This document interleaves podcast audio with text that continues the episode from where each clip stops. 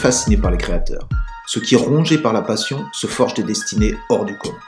Je vous présente des portraits inspirants, des parcours atypiques et des caractères singuliers. Je suis Fusil et vous écoutez mon podcast.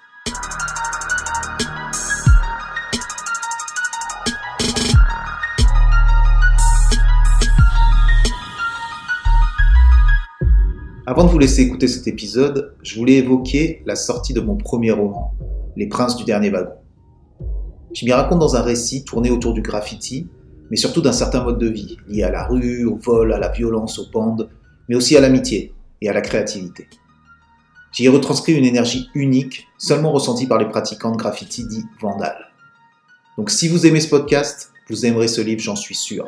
Il est disponible sur mon site, vous trouverez le lien dans la description de cet épisode. Merci d'avance et bonne écoute.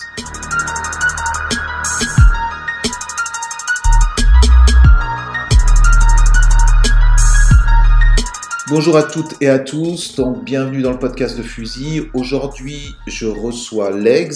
Donc Legs, bienvenue, euh, bienvenue chez nous. Merci. Donc comme d'habitude, j'aimerais que tu te présentes brièvement à nos auditrices et à nos auditeurs pour qu'on sache un peu qui tu es. Euh, bah, je m'appelle euh, Nicolas Xolet, je documente euh, la scène du graffiti en France et un peu plus généralement la scène des arts urbains à travers la photo et puis différents médias. Et puis j'ai fait du graffiti sous le nom de Legs. voilà. D'accord. Donc on va revenir un petit peu sur ton parcours pour pouvoir arriver justement bah, où on est aujourd'hui et ce que tu fais comme activité aujourd'hui. Quand est-ce que tu as commencé à comprendre ce qu'était le graffiti ou que tu as commencé à jeter un œil au graffiti, que ça t'a intéressé? Quelle période on était et où on était? Mmh, C'est euh, plutôt la fin des années 80. Moi, je viens de l'univers du skate. Euh, donc je commençais à, voir. Euh, bah, au début, je voyais des graffitis sans, vraiment percuter. Il y a des graphismes de skate euh, comme Dogtown ou Rat Bones. Ça parlera à ceux qui, connaissent, qui sont vachement des graphismes vachement influencés par le, le cholo writing, toute la scène de la côte ouest des États-Unis.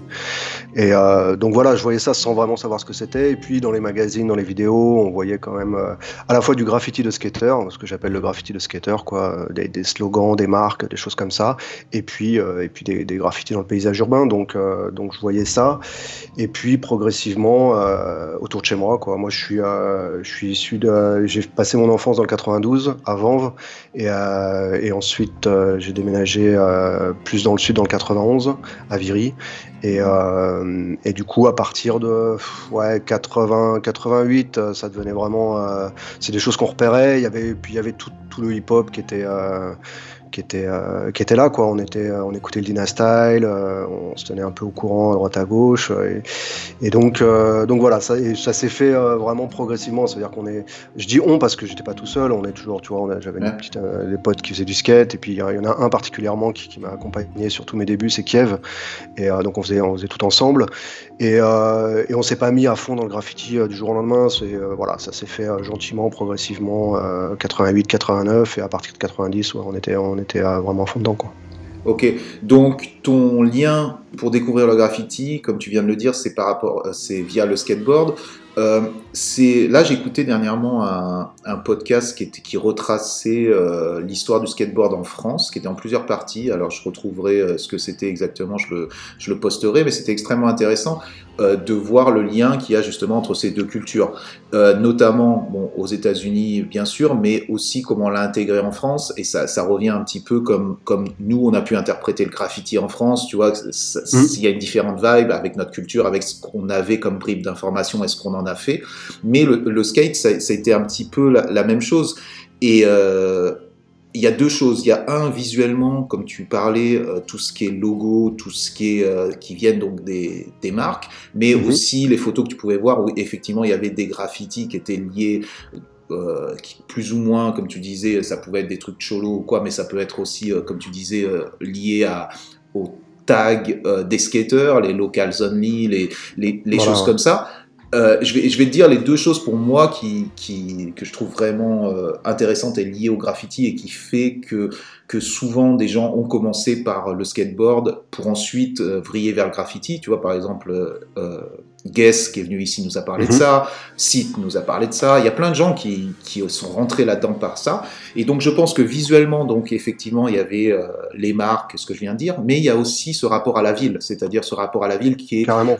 qui est une vision différente, un angle, tout de suite on prend un angle différent, c'est-à-dire qu'un Goethe va avoir un angle différent de la ville parce qu'il va y voir un support pour s'exprimer, donc, donc ta petite ville de banlieue devient un endroit extraordinaire parce que les murs deviennent, prendre une autre dimension, mais pour un skater c'est la même chose, un, un, trottoir lambda va devenir euh, un terrain de jeu, tout, euh, des marches vont devenir euh, un endroit pour, pour, pour y rester des heures, pour se challenger. Donc, on voit bien ce rapport entre le graffiti et, euh, euh, le skateboard. Toi, comment tu as réussi à intégrer ça? Est-ce que est-ce qu'aujourd'hui, tu arrives un peu avec, euh, avec ta, ta démarche, ton expérience, à voir ce lien-là? Et est-ce qu'à cette époque-là, tu le voyais complètement, ce truc-là, tu arrivais à intégrer ça? Non, je pense pas qu'à l'époque euh, j'avais du recul là-dessus, mais c'est vrai qu'il y, a- il y a tout un processus similaire d'appropriation urbaine déjà Mhm. et de détournement urbain. Euh, et puis il y a aussi quelque chose qui est lié à l'âge, c'est-à-dire qu'au fur et à mesure que tu passes de l'enfance à l'adolescence, euh, tu élargis ton territoire. Euh, t'as- quand, quand moi j'avais mes deux parents, donc euh, tu vois, qui me tenaient, donc j'avais des autorisations de sortie qui, euh, qui étaient de plus en plus euh, larges en fonction de l'âge que j'avais. Mhm. Et puis, et donc, donc voilà, tu, au début, tu es dans ton quartier, et puis tu élargis, tu élargis au fur et à mesure. C'est des cercles concentriques qui vont du va d'une ville à une autre. Et, et voilà, et, et, et, et l'observation de l'environnement urbain fait que tu es attentif à certaines choses plus qu'à d'autres. Et en ce qui me concerne, particulièrement au graffiti, nous, par exemple, on, on allait beaucoup skater à Grigny, euh, qui était euh, voilà, deux pas de chez nous. Euh, Il y avait une piscine abandonnée, une piscine extérieure, et les mecs avaient coulé du béton à l'américaine pour faire une sorte de bowl. Mhm. Et, et cette piscine était défoncée de Goethe, à la fois des, des trucs de skateurs, mais aussi les, les, les taggers locaux, quoi, tu vois. Donc, il y avait ce truc de, de, de, de voir du graffiti. On- au fur et à mesure, on a commencé voilà, à aller dans les villes avoisinantes, Évry, à Tige, Visy, et puis, euh, et puis aller à Paris, donc prendre le RER, aller au Troca, aller à Beaugrenelle, aller à la Défense. Tout ça, c'était des spots de skate. Et forcément, euh, sur, euh, voilà, on voit du graffiti euh, sur la voie ferrée, euh, et puis ah, bah, après euh, le, métro, dans les tunnels et tout ça. Donc voilà, il y, avait ce, truc prégnant de, qui était euh, dans l'air du temps, quoi. En tout cas, euh, très présent dans le paysage urbain. Mhm. Et donc, toi, quels sont. Euh, donc, tu es avec tes potes ou peut-être juste avec Kiev, vous rôdez euh, pour faire du skate, pour trouver des spots de skate. Super intéressant cette, euh, cette piscine là, parce que, ouais, effectivement, c'est c'est un peu le rêve américain, là, la, piscine, la piscine vidée, le bowl, quoi, pour faire. pour faire ton voilà pour euh, j'avoue super bien mais ça c'est pareil euh, on est en train de parler d'un truc d'un temps où je pense qu'il devait pas y avoir beaucoup de skateparks euh, je pense même que le terme même le nom n'existait peut-être euh, pas parce que si on parle de 88 début 90 euh, je pense pas que ça existait trop ou tu me Il y, avait, il, y avait, il y avait des trucs, il y avait un vieux, D'accord. un vieux parc qui s'appelait Béton Hurlant à Paris, nous qu'on n'a pas connu, mais par exemple il y avait un bowl à Orly, euh, et donc on allait jusqu'à Orly pour voir le bowl, et c'est comme ça par exemple qu'on est tombé euh, sur le mur de Mode 2 avec Colt, euh, Révolution en direct, dans le parc de Choisy, parce qu'on cherchait le, on cherchait le bowl et on est tombé sur le, sur le graphe quoi. Donc il y, y avait quelques trucs, mais c'était vraiment des trucs à l'ancienne, et il y avait peu de choses en effet. Et toi, tu penses que, est-ce que à cette période-là, tu penses que la culture skate et la culture graffiti étaient liées? Je, bah, je m'aperçois avec, euh, avec le recul qu'il y a quand même pas mal de graffeurs qui viennent du skate. Euh, après, de là à dire que c'était lié, on a eu après, au début des années 90, il y avait un, un magasin à Paris qui s'appelait Street Machine et Mode 2 avait, euh, avait fait pas mal de, de graphisme pour eux, des, des publicités, des choses comme ça.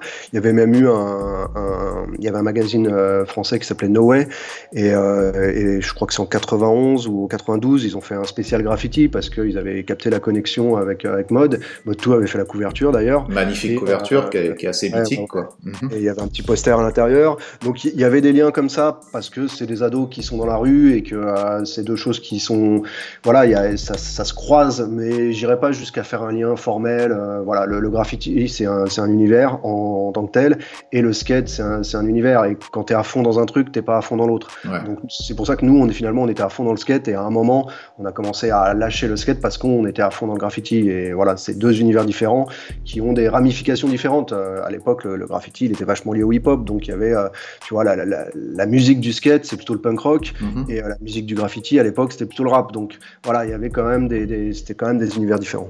Ok. Et à quel moment euh, déjà, j'ai envie de savoir quels étaient peut-être les tags qui t'ont marqué à cette époque. Tu as parlé du, mur de Mode 2 et de Colt. Euh, dans, cette période vraiment où tu es à fond dans le skate, est-ce que tu as des noms qui reviennent comme ça, des trucs qui t'ont marqué? Ouais, ouais, il y a, y, a, bah, y, y a, tous les anciens de notre ligne, euh, les, les, STK, les, euh, les NCC, les DAM, bon, qui sont vraiment la génération avant nous, les OBF aussi. Ta ligne, quand tu euh, parles de ta ligne, c'est RERC ah, Ma ligne, en fait, c'est la C et la D. Mhm. Moi, je suis à Viry, je suis sur la D, mais il y a la, la, la, la station d'après, c'est Juvisy, et c'est le croisement entre la C et la D. Et en fonction de là où tu veux aller après à Paris, bah, tu empruntes autant la C que la D finalement. La D à l'époque, d'ailleurs, c'est pas la D, c'est la ligne Gare de Lyon, parce que le terminus c'est la Gare de Lyon, c'est pas encore, il n'y a pas encore la jonction euh, jusqu'à Châtelet et Gare du Nord. Donc, euh, donc moi j'ai l'impression d'avoir euh, d'avoir eu un peu ces deux lignes là quoi. La, C et la D, c'est c'est là que c'était notre environnement et, donc il y avait bon les anciens qui où les on avait l'impression que c'était des graffitis de dinosaures quoi. On savait même pas quand est-ce qu'ils avaient été faits. On, aurait pu avoir l'impression qu'ils avaient été faits il y, a, il y, a, 10 ou 20 ans. Et, et il y avait toute la nouvelle génération qui arrivait, que sont les premières générations des Obecos, des TVA, des DSK, des, CPC, qui eux étaient super actifs euh, à ce moment-là. Et c'est nous ce qui nous frappait parce qu'on voyait euh, les, graffitis arriver quand les Obecos passaient à Juvisy et qui, défonçaient la, station. Euh, bah, tu pouvais pas passer à côté. La veille c'était propre, le lendemain c'était cassé en deux. Donc, donc on voyait tous ces trucs-là. Et, et puis on les croisait de temps en temps. C'est voilà, notamment les CPC. Nous on est les CPC étaient originaires de la Silof et donc ces quatre gars, c'est Stea, Lake, Enro et Menace, et qui étaient super bons. C'était des, des, des, des vraiment super stylés ils changeaient de nom à chaque fois pour changer de style. Enfin, et puis ils n'ont pas bougé beaucoup autour de chez eux. Ensuite, le crew s'est élargi avec Ocas et puis il y a eu les connexions après avec euh, avec Nanterre et, euh, et, tout ça. Mais au, au, départ, c'était vraiment des gars de des gars de quartier. Et, excuse-moi de te euh, couper, Code B, Code B qui moi m'a marqué par son nom et c'est pas parti des CPC aussi? Code B, si, si, il faisait partie des CPC, des DSK, ensuite il est rentré MKC et, euh, et je sais plus quel. Euh, BAK aussi. Mais euh, si, si, Code B, c'est une des légendes du, du, coin. C'est-à-dire que même les gens qui n'étaient pas dans le graffiti, euh, voilà, Code B, ça, tu vois, ils l'avaient en tête.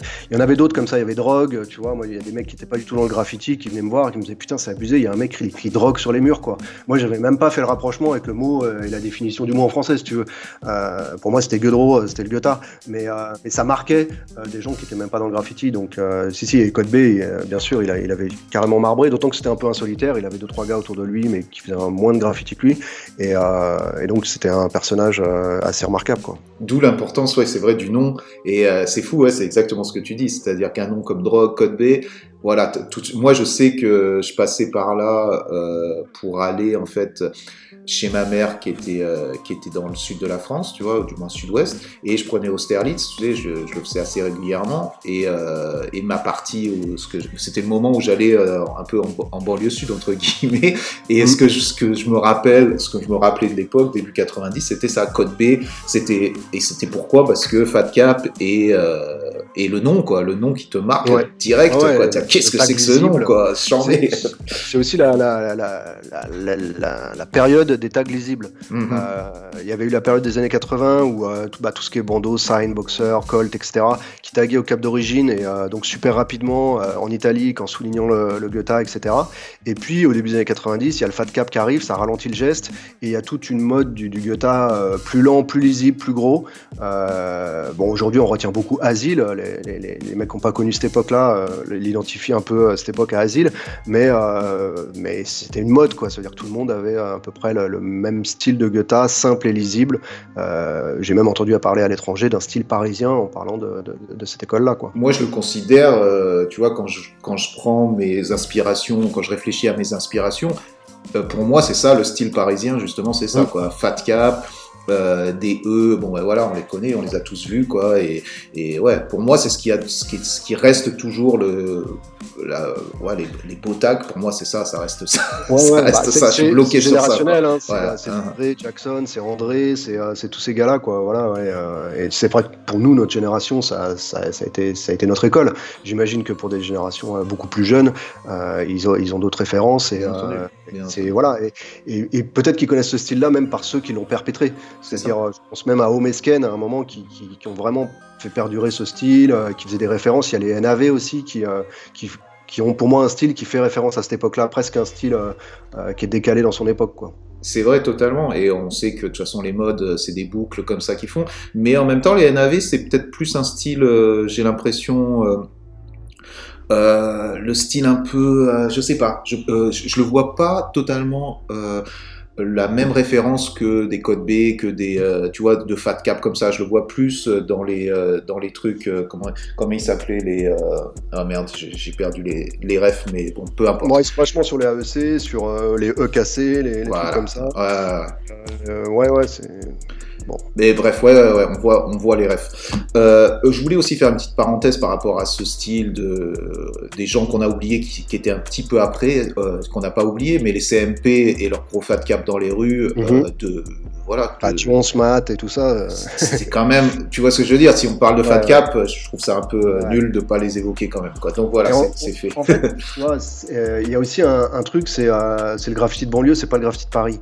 Euh, même si les banlieusards, ils ont beaucoup fait euh, dans le graffiti à Paris, et quand à l'époque, t'allais à, je sais pas, à, Châtelet ou à Saint-Michel, tu voyais la banque. Si tu regardes les photos de la banque, euh, de la banque et du commissariat de Saint-Michel de l'époque, euh, t'as énormément de banlieusards qui, qui l'enfoncent Mais euh, il y avait quand même une différence, et même une différence de style.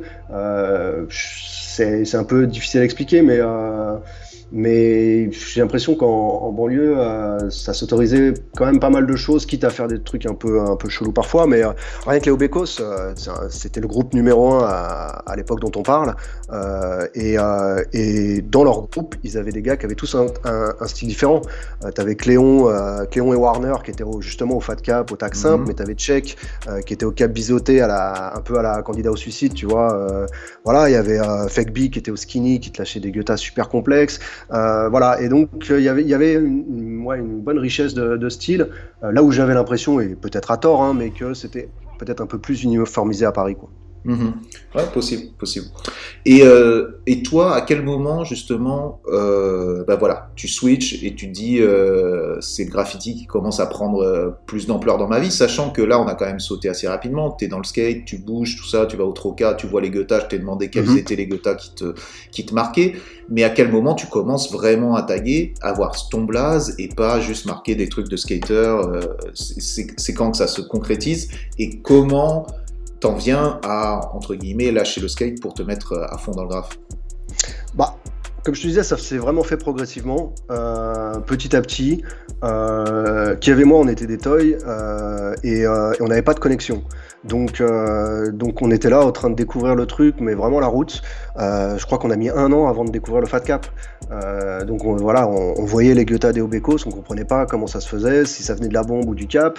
On trifouillait nos caps à base de coups de cutter et de machin, on l'a tous fait, et, quitte à voilà, quelques accidents, mais mais on cherchait. Et puis à un moment, il a fallu que euh, voilà justement un, un gars euh, qu'on considérait comme les anciens, mais qui était pas beaucoup plus vieux que nous, mais qu'il était un peu plus dans le mouvement en tout cas, euh, qui nous disent ah bah ouais des cap four, euh, voilà, euh, c'est le fat cap. Donc nous on va direct dans la boutique, dans la droguerie ou le supermarché. Tous les tous les décapours ont disparu parce que les mecs sont passés avant nous.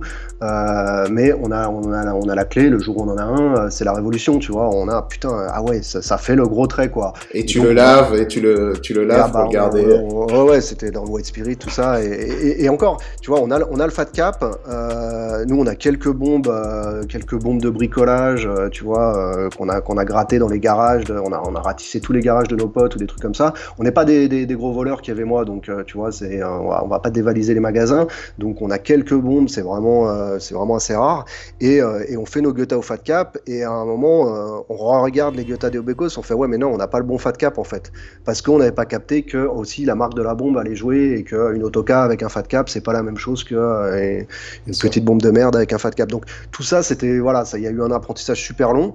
Et euh, je dirais entre 88 et 90 Et puis, euh, et puis voilà, au fur et à mesure, on, voilà, des gars nous, nous, on capte des gars qui nous donnent euh, voilà, des, des, spots. Tu vois, nous, on a, le dimanche, notre truc, c'était de, de, de, de, marcher sur les voies ferrées pour aller voir les graphes en vrai.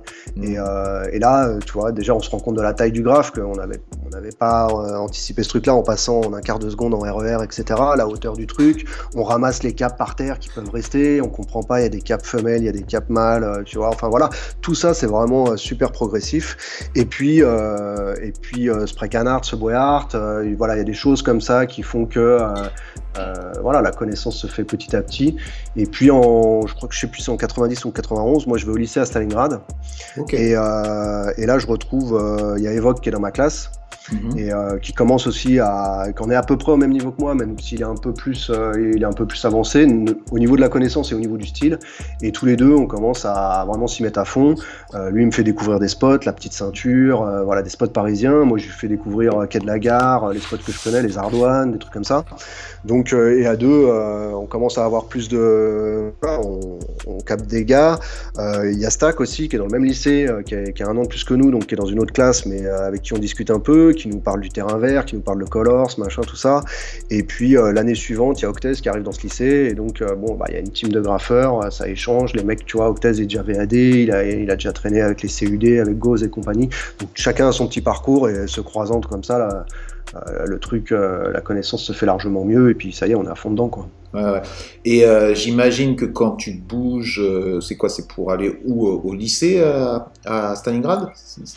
Ouais, moi je fais, euh, je fais une heure de RER e métro tous les jours, euh, depuis le 91 jusqu'à dans le 19e, ouais. Donc euh, quand tu vas là-bas, j'imagine qu'en termes de, de Goethe, c'est quand, même un, quand même un quartier de Paris euh, qui, est, qui est quand même historique, et tu vois d'autres types de Goethe, j'imagine que, que l'atmosphère est différente que... Ouais, mais bien, quoi, tu vois ce que je veux dire? déjà, Moi je me souviens avec Kiev, je te dis, on disait euh, le dimanche, euh, soit on va marcher sur les rails, soit on va à Paris, on prend le métro et on fait rien d'autre que regarder des Goethe en fait. Tu vois Regarder les rames. Moi j'ai des souvenirs de la 4 avec euh, Japs et tous les, les gars de Clignancourt, etc. j'ai pas beaucoup vu la 13, tu vois. On, est passé un peu sur la 13, on a vu des, des, des tromés cassés en deux, mais j'ai pas des souvenirs prégnants de, de, de ce qu'on a pu voir des 93 MC en photo.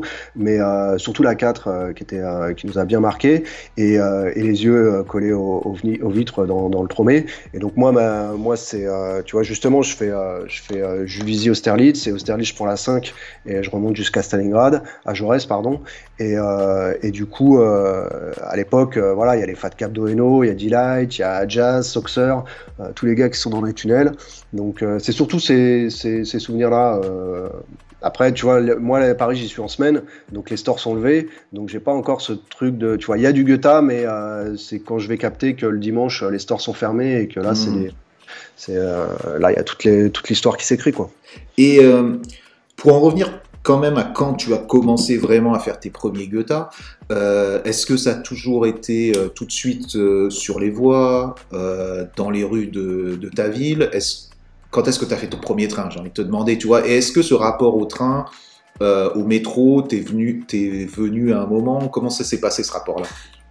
Bah, nous, ouais, c'était super progressif, tu vois. J'ai même les souvenirs, on tag au Baran, on nous a dit, ouais, il y a le Baran, c'est chambé, mais nous, on n'avait pas capté qu'il fallait mettre de l'angle dedans, quoi. Tu Comme vois, tout le monde. Tag, tag au cirage, quoi, tu vois. Donc tout ça se fait super. Et, et on a tout à découvrir. Donc, euh, les premiers trucs, c'est euh, de faire des guettas dans la rue, euh, dans notre ville, euh, sur la voie ferrée. On, on, va faire la gare de Viry. Je me rappelle, on va voir les anciens de la Silof, on, leur, tu vois, on discute un peu avec les gars, on leur dit, ah, ce soir, on va faire la gare de, Viry. Les mecs, ils sont morts de rire, ils font, mais il n'y a, a, plus de place à la gare de Viry. Et je me souviens, en fait, on descend à la gare de Viry, il est quoi, 20h, 21h. Euh, on sort les bombes, on sait pas où guetta sans quelqu'un, quoi. Du coup, euh, on, va, on va sur les rails. Et c'est chelou parce que je retrouve pas encore de photos d'époque où, euh, où, tu vois, à un moment, je me suis dit, ouais, c'est un fantasme, ce truc de c'était complètement défoncé. Mais, mais non, c'est moi, je me souviens très bien avec Kiev, on arrive à Viry, il y a un tunnel qui, qui va d'un quai à l'autre, il n'y a pas de place, quoi. On peut mmh. pas guetta. Tout est marave. Donc voilà, tout ça se fait progressivement. On fait les on fait les, euh, les, voies ferrées, des petits guettas, des petits guettas à droite à gauche, tu vois, on n'est pas à faire des lettrages, des trucs comme ça. Et puis euh, on fait le dépôt de Juvisy, euh, mais comme des toys, c'est-à-dire en, plein après-midi. En fait, c'est des trucs où on se fait chier, quoi. Tu vois, on, est sur la fin du skate. Euh, il y a des moments où on se fait un peu chier. On a une bombe, on dit bon, allez, on va, on va à Juvisy, on fait le dépôt en plein après-midi. Euh, on a une bombe à vider, en fait. Donc finalement, ça dure, ça dure 10 minutes, quoi. Avec le stress, on, tape comme des porcs et super rapidement. Et il y a aussi, je crois que c'est le 1er janvier 90, tu vois, le lendemain du, du, du, réveillon, la ville est morte, on se fait chier, on fait ah bah on va, on faire les ardoines. Donc là, on a, on a une bombe chacun. Euh, avec quelques potes, tu vois, on part et, euh, et il est 14h, quoi. On arrive là-bas, on prend la passerelle, on descend au milieu du dépôt, euh, on croise des gars qui sont en train de fumer des ouinges dans les wagons, euh, tu vois, euh, à la cool. Et, et, on fait nos, nos, tags de toy, tu vois. je me souviens, on fait les carrosseries, je monte à l'intérieur, je commence à faire des tags à la bombe à l'intérieur. C'est, tu vois, c'est presque un non-sens parce que bon, tu vois, ça, ça peut pas être propre. Et, et voilà, donc on fait ces trucs-là, mais mais on n'est pas des, des, des, des, gros vénères, quoi. tu vois, comme je te dis c'est pareil pour Kiev, tu vois, on a nos deux, nos deux, parents qui sont là, qui sont derrière nous, qui regardent les résultats scolaires, qui euh, et donc on a, euh, on fait pas les, on fait pas les sauvages quoi. Mhm. Et puis au fur et à mesure, moi je me souviens, on, croisait euh, à un moment, on a pas mal traîné avec avec Cause, avec Kir, avec Steez, avec des gens comme ça, qui étaient un peu plus un peu plus vénères quoi, et notamment Cause qui était vraiment funky. Et donc faire des allers-retours en RER e avec Cause, tu vois, faire des courses poursuites avec les, les contrôleurs, à les insulter, à les machins, les trucs. Tu sentais qu'à un moment euh, avec eux, c'était un week-end sur deux, il y avait une garde à quoi, tu vois. Et, euh, et donc, on sent aussi que c'est pas, notre truc, quoi. Mhm. Et euh, je voudrais revenir sur quand même sur le dépôt des Ardoines parce que mm. j'aimerais que tu expliques aux gens qui nous écoutent qu'est-ce que c'est que le dépôt des Ardoines, quelle est la grandeur du truc, tu vois, pour qu'ils situent un peu. Moi, je, moi, ça me fait, je vois la passerelle, je vois le truc, et, je, me, je me transporte et c'est charmé de voir de se dire en 90 t'es en train de faire ça, il y a des mecs qui fument des joints à l'intérieur, ça me fait, voilà, tout de suite le truc. Est-ce que tu peux expliquer un peu ce qu'est le dépôt des ardoines bah, le dépôt des Ardoines, en fait, il y a bah, les dépôts de lacets, ils sont, euh, ils sont pas mal au terminus. Il y a Dourdan, euh, il y a Étampes pour la, ouais, c'est pour la C aussi Étampes, je crois. Euh, et puis il y a ce dépôt des Ardoines qui est en milieu de, en milieu de ligne, quoi, entre entre la, entre le terminus de banlieue et puis et puis Paris, pas loin de Choisy-le-Roi, et qui est un énorme dépôt. vraiment, c'est impressionnant le nombre de rames qui sont qui sont garées là-dedans, un dépôt à ciel ouvert. juste à côté, il y a un terrain mythique qu'on appelle le terrain des Ardoines, donc il y a un long mur qui était fait par tous les gars de l'époque, euh, les TVA, les Obekos, euh, tous ces gars-là. Euh, et, donc il y a vraiment un, esprit graffiti dans, le quartier.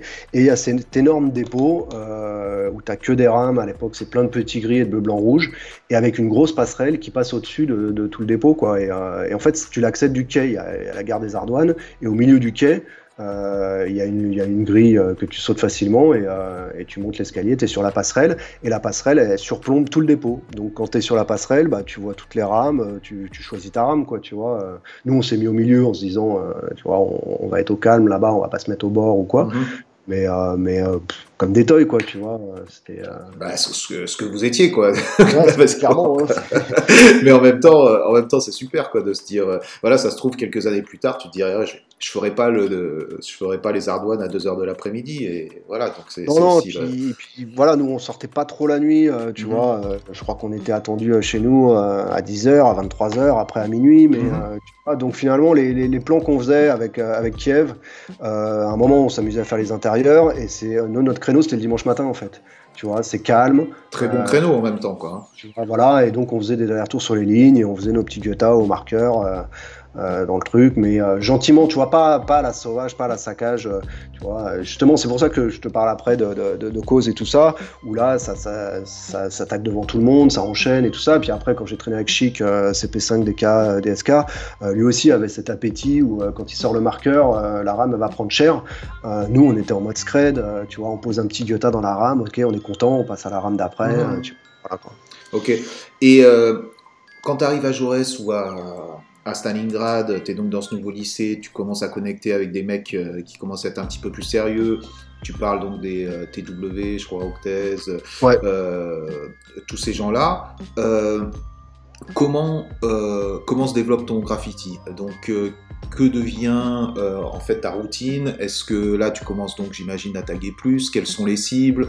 Et comment aussi peut-être on peut parler du style parce que souvent on me, souvent. Des fois, on me reproche que je parle pas suffisamment des styles et tout ça. Donc, donc là, déjà, on a parlé des styles euh, banlieue de que je raffole euh, d'une certaine époque. Mais maintenant, parlons un peu parce que les, les personnes que tu as nommées, tu vois, euh, c'est des styles qui sont quand même particuliers. Et là, on rentre dans quand même, euh, je sais pas d'où viennent ces influences. Donc, j'aimerais savoir un peu comment, quelles ont été tes influences et cette période, nous parler un petit peu de cette période-là.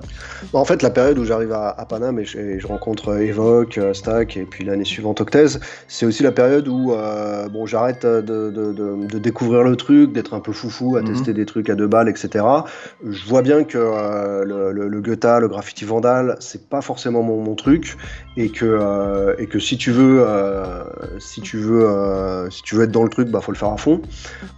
D'autant qu'à l'époque, il y a quand même ce truc où tu, tu m'arraves pas avec un style de merde, quoi. Y a, tu vois, c'est c'est peut-être un, un, truc chelou à dire aujourd'hui, mais, mais à l'époque, il y avait ce truc où si tu m'arraves avec un style de merde, t'as une réputation de merde et tu restes un toy en fait. Mhm. Donc il y avait vraiment ce truc, il faut avoir un style et en plus, quand tu vas m'arraver, tu, tu le fais pas à moitié. Donc je me dis que de toute façon, je vais pas être un code B un machin, un truc. Et, euh, et moi, j'ai ce kiff aussi du, des, des, graphes, des fresques, en fait, tu vois. Euh, parce que sur la ligne, il y a les ardoines, où là, il y a des fresques de malades. Euh, il y a Quai de la Gare, où moi j'y vais, je vais regarder les feux gras et tout ça. Donc j'ai ce truc aussi de, il y a le, le graphe, la fresque, tu mhm. vois, les lettrages. Le côté artistique, quoi. Ouais, entre guillemets, parce qu'on pense pas trop à ça. Pour, pour nous, c'est un tout. Mais c'est vrai que moi, j'ai l'impression que euh, notre génération, c'est la génération où on a commencé à segmenter les trucs. C'est-à-dire qu'il y a des mhm. mecs qui se mettaient à fond dans la fresque, des mecs qui étaient à fond dans la rue, des mecs qui étaient à fond dans les métros, tu vois. Et euh, peut-être un peu moins ce truc où avant, euh, les mecs faisaient un peu de tout. Et, et, et, et, voilà. Et donc, moi, je me dis, bon, bah, je vais me mettre dans le dessin, dans la, dans, à faire des fresques, etc. Et, je te coupe une seconde. C'est peut-être aussi le fait que ça se professionnalise quelque part. C'est-à-dire si tu veux être au top, comme tu le disais pour le skate et, le graffiti, si tu veux être au top d'une discipline, faut t'y mettre à fond. Donc si tu veux tout défoncer, il bah, faut que tout défoncer entre guillemets. Tu n'auras pas le temps pour faire quelque chose de beau. Ok, c'était ma petite parenthèse. Et, ouais, et puis clairement, on, a des gars qui ont, défoncé les rues et qui ont fait que les rues, qui n'ont pas fait de tromé. Euh, il y a des gars même qui que, des tags, ou que des tags, que des tags. Euh, ouais, ouais. Donc il y avait vraiment cette spécialisation dans un truc. Euh, voilà, t'as un kiff et tu vas à fond. Et, euh, et, moi, c'est voilà, c'est la période. Moi, j'ai avant d'aller euh, d'être dans le lycée à Stalingrad, j'étais dans un lycée à Juvisy et, euh, et dans ce lycée à, Ju à, Juvisy, tu voyais un mur que Myst peignait régulièrement. Donc j'ai passé des heures de cours à prendre des graphes de Myst euh, dans la gueule. Euh, Myst, il a été bon direct. Hein, euh, tu vois, on a retrouvé euh, quasiment ses premiers feux gras. Le mec avait un style de malade. Et, euh, et donc voilà, j'avais mangé quand même ces fresques-là. Je voyais le spot, etc. Et donc, donc j'avais envie de faire de la fresque. Et, et puis, bah, il y, a, y a Intox, il y a, y, a, y a Paris Toncar. Tu vois, on commence à avoir, euh, avoir des trucs, quoi, avoir des sources, des, des, des sources d'inspiration, des sources visuelles, des clés. Euh, moi, je découvre Tikaret, puisque mhm. euh, j'avais entendu parler de Stalingrad, donc je vais voir Stalingrad. Stalingrad, à l'époque, il n'y avait plus que le mur extérieur qui était peint. À l'intérieur, les travaux avaient commencé, mais euh, voilà, il y avait les DKA, il y avait euh, voilà, les gars de l'époque, Nasty, les DKA, qui peignaient encore le mur de Stalingrad. Et à deux pas, il y avait Tikaret, et donc Tikaret, je découvre les fanzines. Euh, tu vois, On the Run, euh, Hype Magazine, qui est une Australie, des trucs comme ça. Et, euh, et moi, ça me, ça me scotche parce que, euh, tu vois, vu qu'on n'a pas trop de sources, euh, là, je me dis, putain, dans les fanzines, je vais pouvoir regarder un graphe, m'en inspirer, tu vois, comprendre comment ça se passe. Et, euh, et, moi, mes inspirations, elles viennent beaucoup de là. C'est-à-dire qu'il y a la scène parisienne, les mecs qui peignaient à l'époque, DKA, EC, tout ça, on connaît. Et puis, et Hype Magazine, moi, m'a pas mal marqué parce que la scène australienne, elle, je la trouvais dingue. Elle était folle, des white style complètement voilà. intrigués. C'était fou, quoi. Complexité dingue. Et, et c'est ce qui a forgé mon style. Et moi, je le dis souvent, c'est comme ça que j'en suis arrivé à faire euh, après, euh, bah, je me suis un peu mis dans un truc euh, spaghetti. Mais, mais et là, c'est fou parce que ce que tu es en train de me dire, je suis en train de revoir justement ces styles australiens complètement imbriqués les uns les autres, des sortes de white style complètement ouf. Et là, je suis en train de voir tes legs spaghetti et je me dis, ah ouais, je, bon, même si les tiens sont un peu plus euh, limite arrondi. arrondi, voilà. Les autres étaient beaucoup plus pointus, mais ouais, je vois le lien complètement. Ok. Bah moi, à cette époque-là, je suis vachement influencé par ça, et moi, je le dis souvent, c'est j'ai voulu faire du wild style avant d'avoir vraiment acquis des bonnes bases de lettres, mm -hmm. euh, parce que faire des lettres simples, euh, tu vois, tu prends des chestes ou des, euh, des, trucs comme ça, bah c'est pas ce qu'il y a de plus simple à faire en réalité. Mm -hmm. Et donc moi, bah voilà, j'ai été vite assez quand même sur le wild style, et, et je faisais des trucs pointus, des trucs carrés, des trucs ronds, etc. Et, et donc des trucs immondes, mais qui étaient voilà, influencés par ce truc-là. Et, et, voilà, et au fur et à mesure, j'ai bah, j'ai progressé, mais voilà, c'était l'époque où on, on, testait aussi beaucoup de choses. Tu mhm. vois, il y avait, on découvrait vraiment plein de scènes parce que On the Run nous avait montré aussi les styles allemands, et ensuite les styles hollandais, et, et ensuite les styles nordiques euh, qu'on a longtemps appelé hollandais parce qu'on n'avait aucune notion de géographie, mais en réalité c'est vraiment les styles nordiques qui sont arrivés avec un, qui ont cassé les règles et, euh, et qu'on a ramené des formes cheloues et des couleurs cheloues. Et, euh, et donc il y avait tout ce mélange-là qui faisait que euh, bah, d'un graphe à l'autre, on testait des trucs, quoi. Ok. là, on est, on est à quelle période à peu près? On est entre 91, 92, 93. Ok, d'accord. Ok. Est-ce que toi, quand tu euh, quand arrives à Ticaret et que tu commences à voir tous ces trucs-là, euh, est, qu'est-ce que tu écoutes comme musique? Est-ce que tu te revendiques comme quelqu'un de hip-hop par rapport au graffiti, justement, cette liaison graffiti et hip-hop? Est-ce que tu te ressens là-dedans ou pas du tout? Non, si, si, on, est, on est quand même bien tombé là-dedans, quoi. Je te dis, nous, on, venait du, punk rock et du, euh, du, heavy metal avec le skate, et puis, euh, et puis la, la, scène Peura qu'on a suivi à partir du Nina Style, surtout. Moi, j'ai pas trop connu Radio 7, euh, tu vois, et puis HIP HOP, je suis passé complètement à côté. Hein. Moi, je suis de 74, mhm. c'était 84, j'avais 10 ans, moi, j'attendais Starsky Hutch et j'en avais rien à foutre de HIP HOP. Mais, mais en revanche, 88, Dina Style, tout ça, on avait, il y avait un truc qui se passait et c'était vachement, c'était le hip-hop, c'est-à-dire qu'il y avait des gars qui créaient des choses et il y avait une scène de gars qui étaient proches de nous, euh, qu'on connaissait pas, mais voilà, c'était d'une banlieue à une autre. On sentait qu'il y avait quelque chose qui, était, qui nous parlait. Et, euh, et donc, euh, donc le Peura, le Peura et la scène raga aussi, parce que c'était, euh, mm-hmm. elle était vachement liée à l'époque. Il y avait tout, tout les, les Pablo Master, les Raga de Force Massive, enfin toute une scène de raga français qui se développait et qui était très liée à la scène hip-hop parce qu'ils partageaient les mêmes studios, ils étaient dans la même débrouille. Raga hip-hop, hein. ouais, ouais, les mêmes plans concert, les mêmes, voilà. Donc, euh, et donc, ouais, on était, il y, a un truc vraiment culturel et qui a perduré. Ça veut dire que jusque dans, dans, toutes les années 90, euh, on était à fond de hip-hop, quoi. D'accord, ok. Euh, juste pour situer, ok. Et c'est vrai que moi j'aimerais beaucoup faire un, un, épisode consacré justement euh, Ragamuffin de cette période, tu vois, avec euh, l'importance que ça a eu pour plein de gens, euh, le poids que ça a eu, l'énergie qu'il y avait, et j'ai l'impression que ça a été complètement oublié, ce truc-là, complètement mis de côté, ou c'est transformé d'une autre manière qui fait qu'aujourd'hui, rares sont les gens qui parlent encore de, de cette période-là, avec tous ces systèmes. Il n'y a, pas beaucoup d'archives en fait, et c'est vrai qu'il y avait beaucoup de sous-systèmes, la péniche Ruby, le le, Squatch Club, enfin il y avait plein plein de spots comme ça où ça se retrouvait. Et puis c'était la bédave aussi. Hein. On était, euh, tu vois, moi je faisais partie de ceux qui étaient euh, tombés dans, dans, le bédo et mhm. euh, il y avait un lien évident quoi. question. Tu vois Bien sûr. Donc, euh, donc ouais, ouais, ça, ça, a été vraiment. Euh, et puis de toute façon, tu l'as dans Rapatitude, tu vois. Rapatitude sort, euh, t'as Daddy Yod, Rancan Zonzon. T'as Tonton David qui reste quand même du, du, monde. Mm Dans le clip, t'as André, je sais plus qui, qui, qui, qui, peigne pendant que, pendant que lui il est en train de toaster. Donc ouais, le lien, il, il était, il était vachement là à cette époque-là. Ouais, clairement. Et donc tu vois ces trucs-là, ça transforme ton style. T'es plus quand même à faire, à faire des rintés, comme on disait mm. à l'époque. Aujourd'hui, je crois pas que personne utilise ce mot-là. Euh, et donc, euh, donc, tu développes un style qui est basé euh, sur, sur ce que tu vois principalement dans les magazines, c'est ça? Ouais, dans les magazines et puis dans les terrains que, parce qu'il y a ce truc aussi d'aller de, voir les graphes quoi, d'aller mhm. voir les graphes en vrai, c'est super important. Euh, les photos, c'est des miniatures, c'est cool quand euh, quand c'est des, des, des, trucs d'Australie parce que évidemment tu t'as pas été en Australie, mais euh, mais quand tu quand on quand on entend parler qu'il y a un remue de mode 2 euh, ou des DK ou des FBI euh, là-bas et tout ça, bah tu pars tu pars, tu traverses l'île de France et il faut que tu le vois en vrai quoi, tu vois. Donc il y a, y a vraiment aussi ce truc de tourner de terrain en terrain. Euh, il y a une grosse scène, on en parlait avec Karim, tu vois, euh, et Gauthier, euh, de se dire, y a, eux, ils ont beaucoup documenté, tu vois, Karim notamment avec son livre Descente interdite ou l'histoire du, du, du, métro, etc. Mais l'histoire des, des, terrains vagues à Paris, elle est super riche. Et puis en plus, ça touchait tout le monde parce que même les Goethe euh, passaient dans les rintés, euh, soit pour pouider, soit pour aller voir ce qui se faisait. Soit pour taguer euh, au-dessus, pour être vu sur chaque photo. C'était quand même ça aussi, c'était une vraie culture. un vecteur de notoriété, quoi, tu vois, mhm. parce que c'était là où, où la scène se réunissait aussi. Et moi, j'ai des souvenirs de, tu vois, on peignait avec les TW, il y avait Nizereno qui passait nous voir. Nizereno, il n'y avait pas moyen qui, qui, qui, qui, vide une bombe en terrain vague. Pour eux, c'était un non-sens. C'était, tu vois, il y avait ça aussi. Il y avait journal. Mhm. Mais ils étaient en kiff de venir, de passer un bon moment, de voir les styles de voir les trucs, euh, tout ça. Donc il y avait vraiment ce truc de, tourner, de voir les feux gras. Et, euh, moi, j'ai voilà, j'ai eu la, chance parce que mon père, il il, kiffait la photo et il m'avait prêté un boîtier argentique. Et j'avais un plan euh, au lycée d'une meuf qui pouvait me faire des développements gratos. Donc je fais partie de ceux qui ont eu la chance de pouvoir faire des photos assez tôt en fait. J'allais te demander ça, j'allais te demander par rapport justement au, début quand tu marchais dans les rails euh, les dimanches matins et tout, à partir de quand as-tu commencé à prendre des photos? Bah, assez tôt en fait. Moi mes premières photos elles datent de 90-91 et, euh, et c'est ce truc d'avoir une documentation aussi quoi. Tu vois, il y, a ce truc de, de, passer dans le terrain, de voir des graphes de fou et la semaine d'après le graphe il est plus là et de se dire putain merde mais il était trop mortel en fait. Mhm. je, m'en souviens à peine mais euh, tu vois euh, voilà.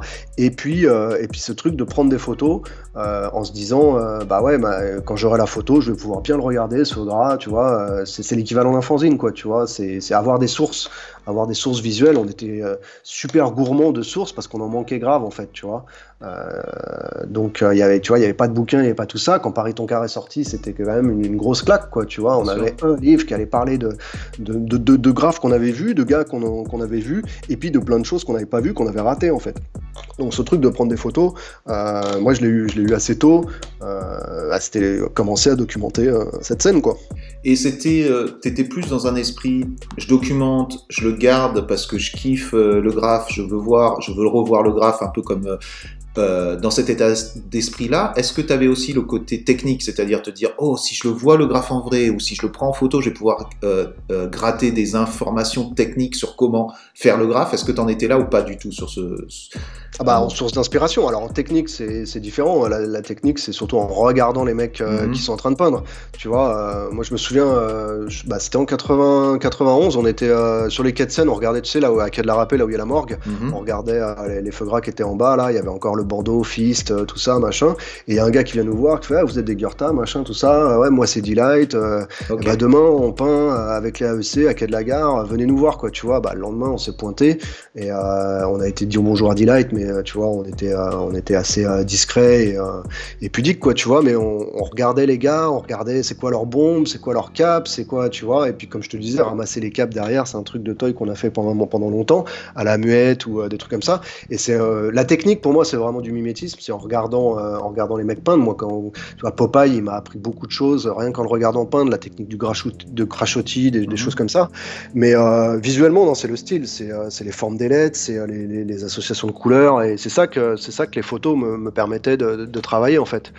D'accord c'est intéressant parce que tu remets en perspective quand même euh, ce qui se passe aujourd'hui. Et euh, tu vois, quand on parle des outils, quand on parle des techniques, c'est des choses que, euh, que tu apprends extrêmement rapidement aujourd'hui. Et c'est aussi peut-être pour ça que tu as des gens qui sont extrêmement forts, des générations qui, qui, qui, explosent tout très très vite parce que, parce que les infos sont beaucoup plus faciles à avoir. Mais c'est super intéressant que tu remettes ça en perspective et que tu dises ton expérience.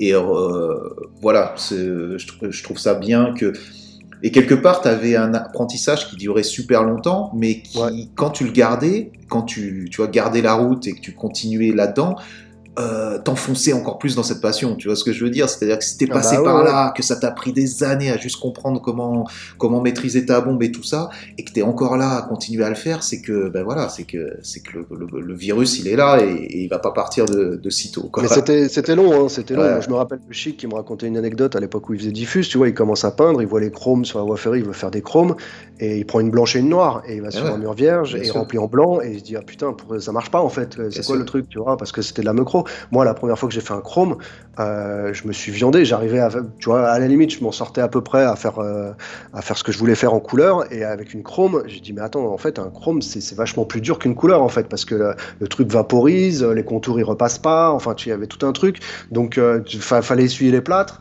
fallait te vautrer pour, pour, pour monter en selle, quoi, tu vois. Mm-hmm. Et donc, euh, dans ton lycée, là où tu es, es, en train d'apprendre quoi? C'est un lycée normal ou euh, c'est un truc artistique? C'est quoi tout, tout, de suite Ouais, c'est euh, hmm. c'est art appliqué. On préparait un bac F12, tu vois, où tu touches un peu à tout, d'architecture, de dessin technique, de peinture, de voilà, un truc assez généraliste dans les arts appliqués. D'accord. Donc en parallèle, tu développes ton style plus en terrain et tout. Que, quelle est quelle est l'étape après ça? Tu passes, tu fais des études, tu te diriges vers un truc artistique. Est-ce que le graffiti justement t'influence euh, j'imagine, pour, euh, pour passer dans quelque chose de plus artistique, je sais pas. Non, non, moi c'est échec scolaire total. Euh, D'accord.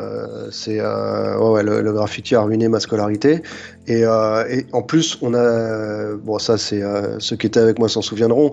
Notre lycée, on avait un- le directeur du lycée, c'était un gros faf et euh, il supportait pas le graffiti. À un moment, il nous disait, il y avait eu l'expo à Chaillot en 91.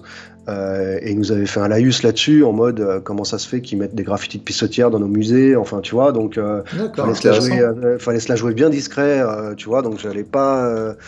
il n'y avait pas moyen de transposer quoi tu vois et, et puis j'étais j'étais j'étais un cancre tu vois à côté Mhm. tu vois il y avait Octes qui, qui, qui avait du talent à la fois en graffiti mais dans d'autres domaines et qui était bon en architecture qui était bon en, plein de trucs non moi c'était c'était l'enfer quoi donc moi j'étais à fond de graffiti et c'est tout quoi D'accord. Donc euh, de là, de là, qu'est-ce qui se passe? À quel moment tu commences à te, à te mettre dans les magazines, passer du côté, de l'autre côté euh, de, des magazines, c'est-à-dire dans la fabrication et tout? Parce que moi, je me rappelle donc de, de Radical qui devait être euh, en 97, non C'est ça? 96 96, ok. À quel moment, euh, voilà, t'arrives à Radical Comment ça se passe ce, ce truc-là? Ah, moi kiff des fanzines, tu vois. euh, pour moi le, le fanzine, euh, c'est, tu vois, il faut se replacer. Il n'y a pas Internet, il n'y a pas, il y a pas tout ça. On a peu de sources. Et moi je suis un gourmand, quoi. Euh, voir des graphes, euh, tu vois, et, et- et avec le kiff de tout. Ça veut dire que pour voir des, moi je kiffe de voir des tags, de voir des flops, de voir des chromes, de voir des, des, des fresques en fait. Et, et donc kiff des fanzines. Et les fanzines, tu vois, j'ai pas connu The Zulu Letters, les trucs de Queen Candy Mhm. et tout ça. J'ai- j'ai- je suis passé à côté, j'étais trop jeune. Mais euh, il y a XG qui sort son premier numéro, il y a 400 ml, ensuite il y a Time Bomb, enfin il y a, y a- il y a- on, a, on a pas mal de, on a une bonne scène de fanzine euh, en France. Il y a, y a ce, le- ce réseau européen, on peut voir des, des, C'est des ça que dire, euh, allemands, Mhm. euh, et tout, tout est connecté, donc euh, il y, a- une grosse scène de fanzine et moi j'ai le kiff du fanzine. Et euh, et il y, a, euh, y a des potes à moi que sont euh, BDB euh, et Obscene, Mhm. euh, avec FLP aussi, qui font un fanzine qui s'appelle Gangbang. Donc un délire, euh, un délire de jeunes, c'est un, un fanzine euh, en photocopie où ils mélangent des photos de cul et des photos de graffiti. Ah ouais, je me rappelle bien. Et euh, donc ils font deux numéros. Et, euh, et moi, bon bah, je, tu vois, je, je traîne pas mal avec euh, avec Betty et avec Obscene à cette époque-là. Et, euh, et je leur file des photos, tu vois, machin. Et puis le troisième numéro, euh, ils me font bah vas-y, toi tu prends plein de photos, tu, on le fait ensemble, quoi, tu vois. Mhm. Et euh, on l'a jamais sorti le troisième numéro. On voulait absolument, euh, parce qu'on voulait absolument mettre une double page couleur au milieu. Et puis comme à l'époque on avait euh, zéro franc, euh, tu vois, le fanzine il était fait à l'époque. Betty il travaillait dans un magasin de photocopieurs, donc il le faisait en loose day euh, à son taf. Mhm. Et, euh, et on n'avait pas de photocopieur couleur, donc euh, voilà, il fallait mettre Donc de la c'était noir et refonte. Euh, On n'en avait pas, on a voulu absolument faire ce truc. Bref, le truc est jamais sorti, mais on a, on a fait des maquettes. Moi, ça m'a mis, euh, tu vois, ça m'a mis dans le truc de, de faire des mises en page, de, de- de- de scanner les photos, des trucs comme ça. Et donc, euh, et donc en 96, euh, il y a, y a, ce- il y a Radical qui se monte. Donc, euh, c'est des gars qui, euh, qui viennent de Colombe, je crois, deux gars qui sortent d'une école de commerce, qui ont un business plan sous le bras et euh, qui, qui flairent le truc du hip-hop et, euh, et qui veulent faire ce magazine et qui sont pas mal connectés avec, euh, avec des potes à moi, notamment les TW. Ils, ont, ils ont capté Turf pour faire une bande dessinée, ils ont capté Chrome pour faire, qui est à fond de reggae, et Draga, donc pour faire une rubrique. Il y a- donc il y a, il y, a, il y a- il y a pas mal de gars comme ça, de, de- des TW, qui, qui, qui commencent à, à, à parler avec ces gars-là pour, Mhm. pour construire un peu ce, ce numéro zéro. Et donc ils, ils disent ah bah tiens euh, Alex il pourrait te faire une rubrique graffiti pourquoi pas et tout. Donc je rencontre les gars on discute et, euh, et au départ ils étaient partis pour euh, bah, pour euh, pour faire une rubrique graffiti euh, qui s'en battent les couilles en fait tu vois Ouais. une page tu, tu mets n'importe quelle photo on s'en fout c'est pas ce qui est important on lui parlait de. Pora quoi tu vois parce que euh, ils avaient flairé le business c'est été 96 la, la, première- la couve du premier numéro c'est Fuji's The Score donc c'est là où aussi le Pera commence à, à toucher un autre public un public un peu plus large il y a une, sorte- une sorte d'explosion il y a Skyrock qui arrive juste après pour passer du de, de la variété au, au Pera donc donc il y a ce truc là et moi je leur dis euh, si on fait une rubrique graffiti on la fait sérieusement quoi tu vois. Donc euh, il y a un historique il y a un truc faut parler des anciens machin tout ça. Il y a Silvio Magaglio aussi qui, est, euh, était un photographe qui traînait beaucoup avec les VAD qui, qui était vraiment un il avait fait un stage chez, chez Kappa ou je sais plus quelle agence, donc il était vraiment dans, dans la photo argentique, noir et blanc, stylé et tout. Et, et lui, il est, il fait des, des, il est pressenti pour faire des photos de rappeurs et, et aussi des photos de graffiti. Donc on se met, on fait ça en équipe au début, tu vois. La, rubrique, c'est Turf, c'est Silvio, c'est moi, c'est Octes, ça file des coups de main et on, fait cette rubrique. Et, et voilà. Et puis, et puis ça perdure bah, pendant presque 10 ans, quoi. C'est fou, ouais, pendant presque 10 ans, et ça prend quand même une envergure assez fou, euh, assez folle euh, en termes de, voilà, en termes de diffusion, en termes de, de, vrais médias hip-hop quand même. Euh, il n'y en avait pas, en avait pas des millions, et c'est en kiosque aussi c'est en kiosque et moi j'ai pas du tout ce recul-là à l'époque. Je, l'ai percuté euh, plus tard. C'est que euh, c'est que euh, par Radical et puis par d'autres magazines, parce qu'il n'y avait pas que Radical. Il y avait il y avait bon après il y a eu plein de magazines. Il y a eu la version française de The Source où je crois que c'est Alp qui faisait une, rubrique graffiti. après chaque petit magazine de Peura avait ses, ses, ses, 3-4 pages de, graffiti, mais c'est vraiment Radical qui a eux ils ont déjà, les mecs, ils faisaient confiance, ils kiffaient, tu vois, c'était des kiffeurs. Euh, ils kiffaient de faire des posters avec des pitbulls ou des mecs qui fument des winges. Euh, ils kiffaient de, de, de, faire une rubrique graffiti. Et puis, à un moment, euh, je sais plus en quelle année, mais quelques années après, j'ai fait un concours de dessin dans Radical. J'ai dit, bah voilà, envoyez vos dessins, euh, les, plus, euh, les, les, les, plus beaux seront publiés. Et là, là ils n'ont ils ont pas capté ce qui se passait parce que euh, là où le courrier des lecteurs, ils faisaient des concours où tu pouvais gagner une MK2 et ils avaient 10 gars qui participaient. Et là, il n'y avait rien à gagner à part ton dessin qui, qui est publié et c'était des sacs poubelles entiers remplis de courriers, quoi, tu vois. Et là, ils m'ont appelé un jour, ils m'ont dit, il faut que tu passes au truc et, on comprend pas ce qui se passe, tu as, du courrier, faut un camion, quoi, tu vois. Et, et, et donc là, ils ils se sont dit, il se passe un truc, tu vois, et ils ont mhm. fait des petits sondages et tout ça, et ils se sont rendus compte en fait qu'il y avait énormément de graffeurs qui achetaient Radical. Euh, Ou qui allaient le pétard, quoi ou qui allait le pétard, mais en tout cas, que, leur lectorat, il était vachement. Euh, il y avait une grosse part de lectorat qui était intéressé par le graffiti, parce qu'ils avaient aussi laissé une place. Ça veut dire qu'au début, ils nous avaient laissé 5 pages, et puis on avait gratté, on avait gratté, on était passé à un peu plus de pages, un peu plus de pages, et puis, euh, et puis voilà, donc ça, ça, ça l'a fait. Et c'est vrai que euh, ça a aussi propagé le graffiti dans toute la France, parce que la presse est, ainsi faite en France que quand tu imprimes un magazine, il faut qu'il soit présent dans tous les points de de, diffusion dans les, dans les relages des gares, dans les, dans les, dans les librairies, dans les, euh, dans les, euh, bah, dans les presses, quoi, tu vois. dans les kiosques, les presses et tout ça. Et donc, euh, et donc là où, tu vois, bon, il y a eu un tox, mais voilà, c'était en 91 et la scène n'était pas encore super développée. Et puis c'était que graffiti, quoi. C'est. ouais, hein, tu parles de quoi? De un tox. Non, un talk, c'était cultures urbaines quand même. Euh, il y avait quelques pages de graffiti, mais il y avait, il y avait plein d'articles. Il y avait des interviews de rappeurs, de boxeurs, de machins. De, Putain, je me rappelle que le euh, graffiti, quoi. Ouais, bah ça, c'est pas. Voilà, parce que c'est ça qui nous a marqué. si tu les ressors aujourd'hui, euh, tu verras que c'est un magazine des cultures urbaines, quoi. Tu ok, vois, ok. Et mais ils ont fait une belle part au graffiti. Et, et puis voilà, il y avait toujours un graffeur pour faire l'édito, pour faire le pour faire ceci, cela, qui donnait une touche graffiti au magazine, mais c'était pas exclusivement un magazine de graffiti. Mais ça a touché, voilà, euh, le, phénomène n'était pas encore euh, aussi développé qu'à partir de, du milieu des années 90. Et, euh, et, de là, je te coupe, de là, donc les mecs de Radical se rendent compte que leur public, une grosse part de leur public est quand même graffiti, qui a quelque chose à faire, à faire avec ça. Comment ça se, ça se transmet pour toi? C'est-à-dire que là, c'est là où tu commences à sortir les hors-séries Getting Fame, c'est ça? Ouais, on commence par, euh, par faire un supplément détachable. tu vois, ça veut dire que euh, le cahier graffiti, ça va être un cahier de 16 pages euh, qui va être vendu, qui va être relié à part. Donc le magazine est vendu sous plastique.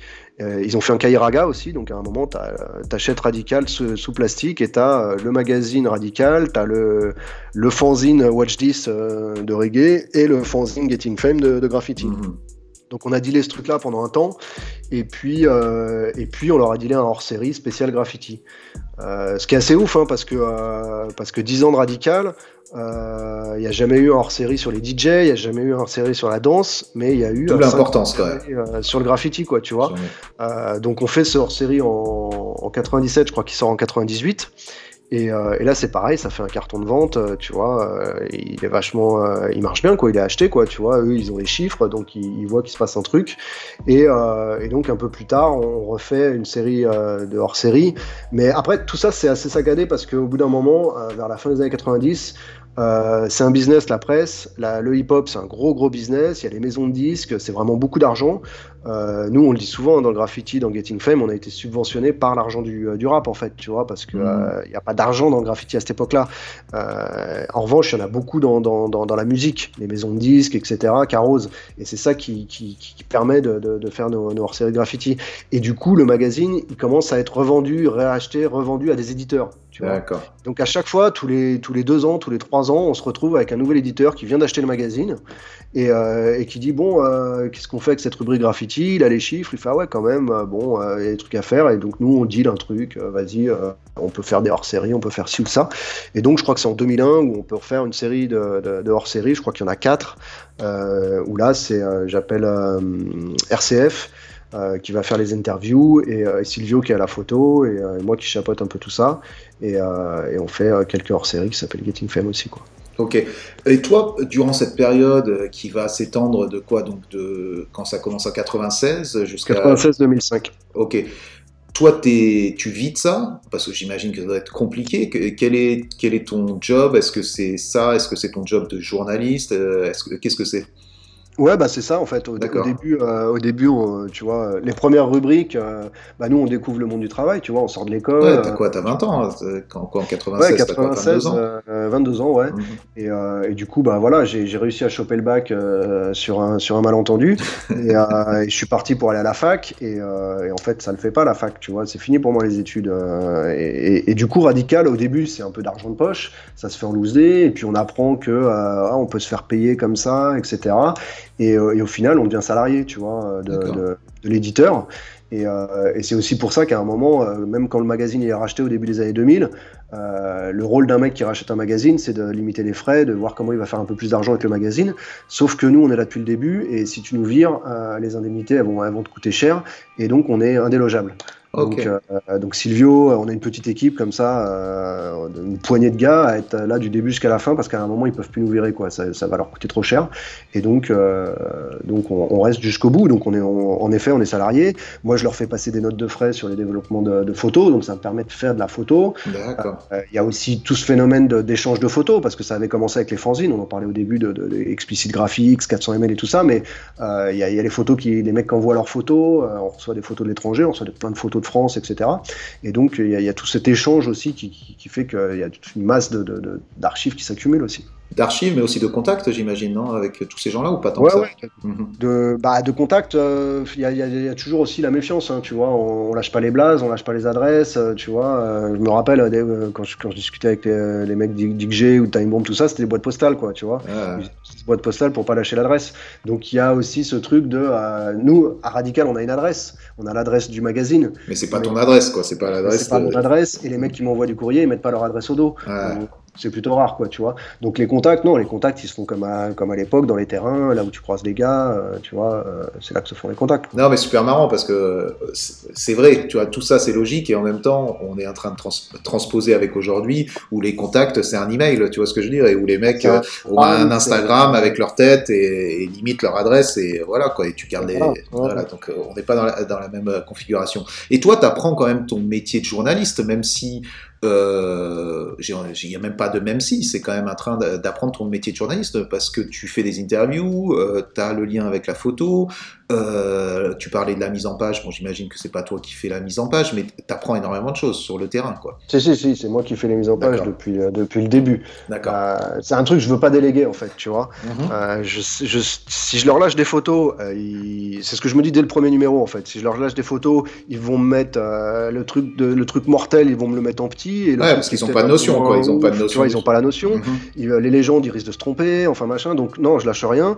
Et euh, c'est ce qui fait aussi que dans Radical, si tu reprends les Radicales, radicale, très vite, euh, dans le magazine, on refait un sommaire. Ça veut dire que même quand la rubrique, elle est dans le magazine, ah, quand tu arrives à Getting Fame, c'est euh, c'est un nouveau, un nouveau magazine. tu vois, on joue le truc où c'est un fanzine dans le magazine, en fait. Mhm. Et en mode, on est indépendant. C'est, tu vois, et on joue ce truc-là parce qu'on délègue rien, en fait. Il n'y a que nous qui connaissons notre mouvement. C'est, voilà, on est encore à l'époque où c'est euh, les graffeurs qui parlent aux graffeurs et il n'y a que nous qui sachons de quoi on parle. Mhm. C'est, euh, on est des pratiquants et donc euh, on va pas déléguer ça à un stagiaire, un journaliste ou un truc qui va nous faire n'importe quoi. Et ça, il vous laisse cette liberté-là, il vous laisse liberté. Ouais, ouais, c'était un peu tendu au début parce que moi, j'y connaissais rien. mon daron avait un Macintosh pour son taf, donc je me suis mis sur son, sur son ordi pour essayer de faire des mises en page.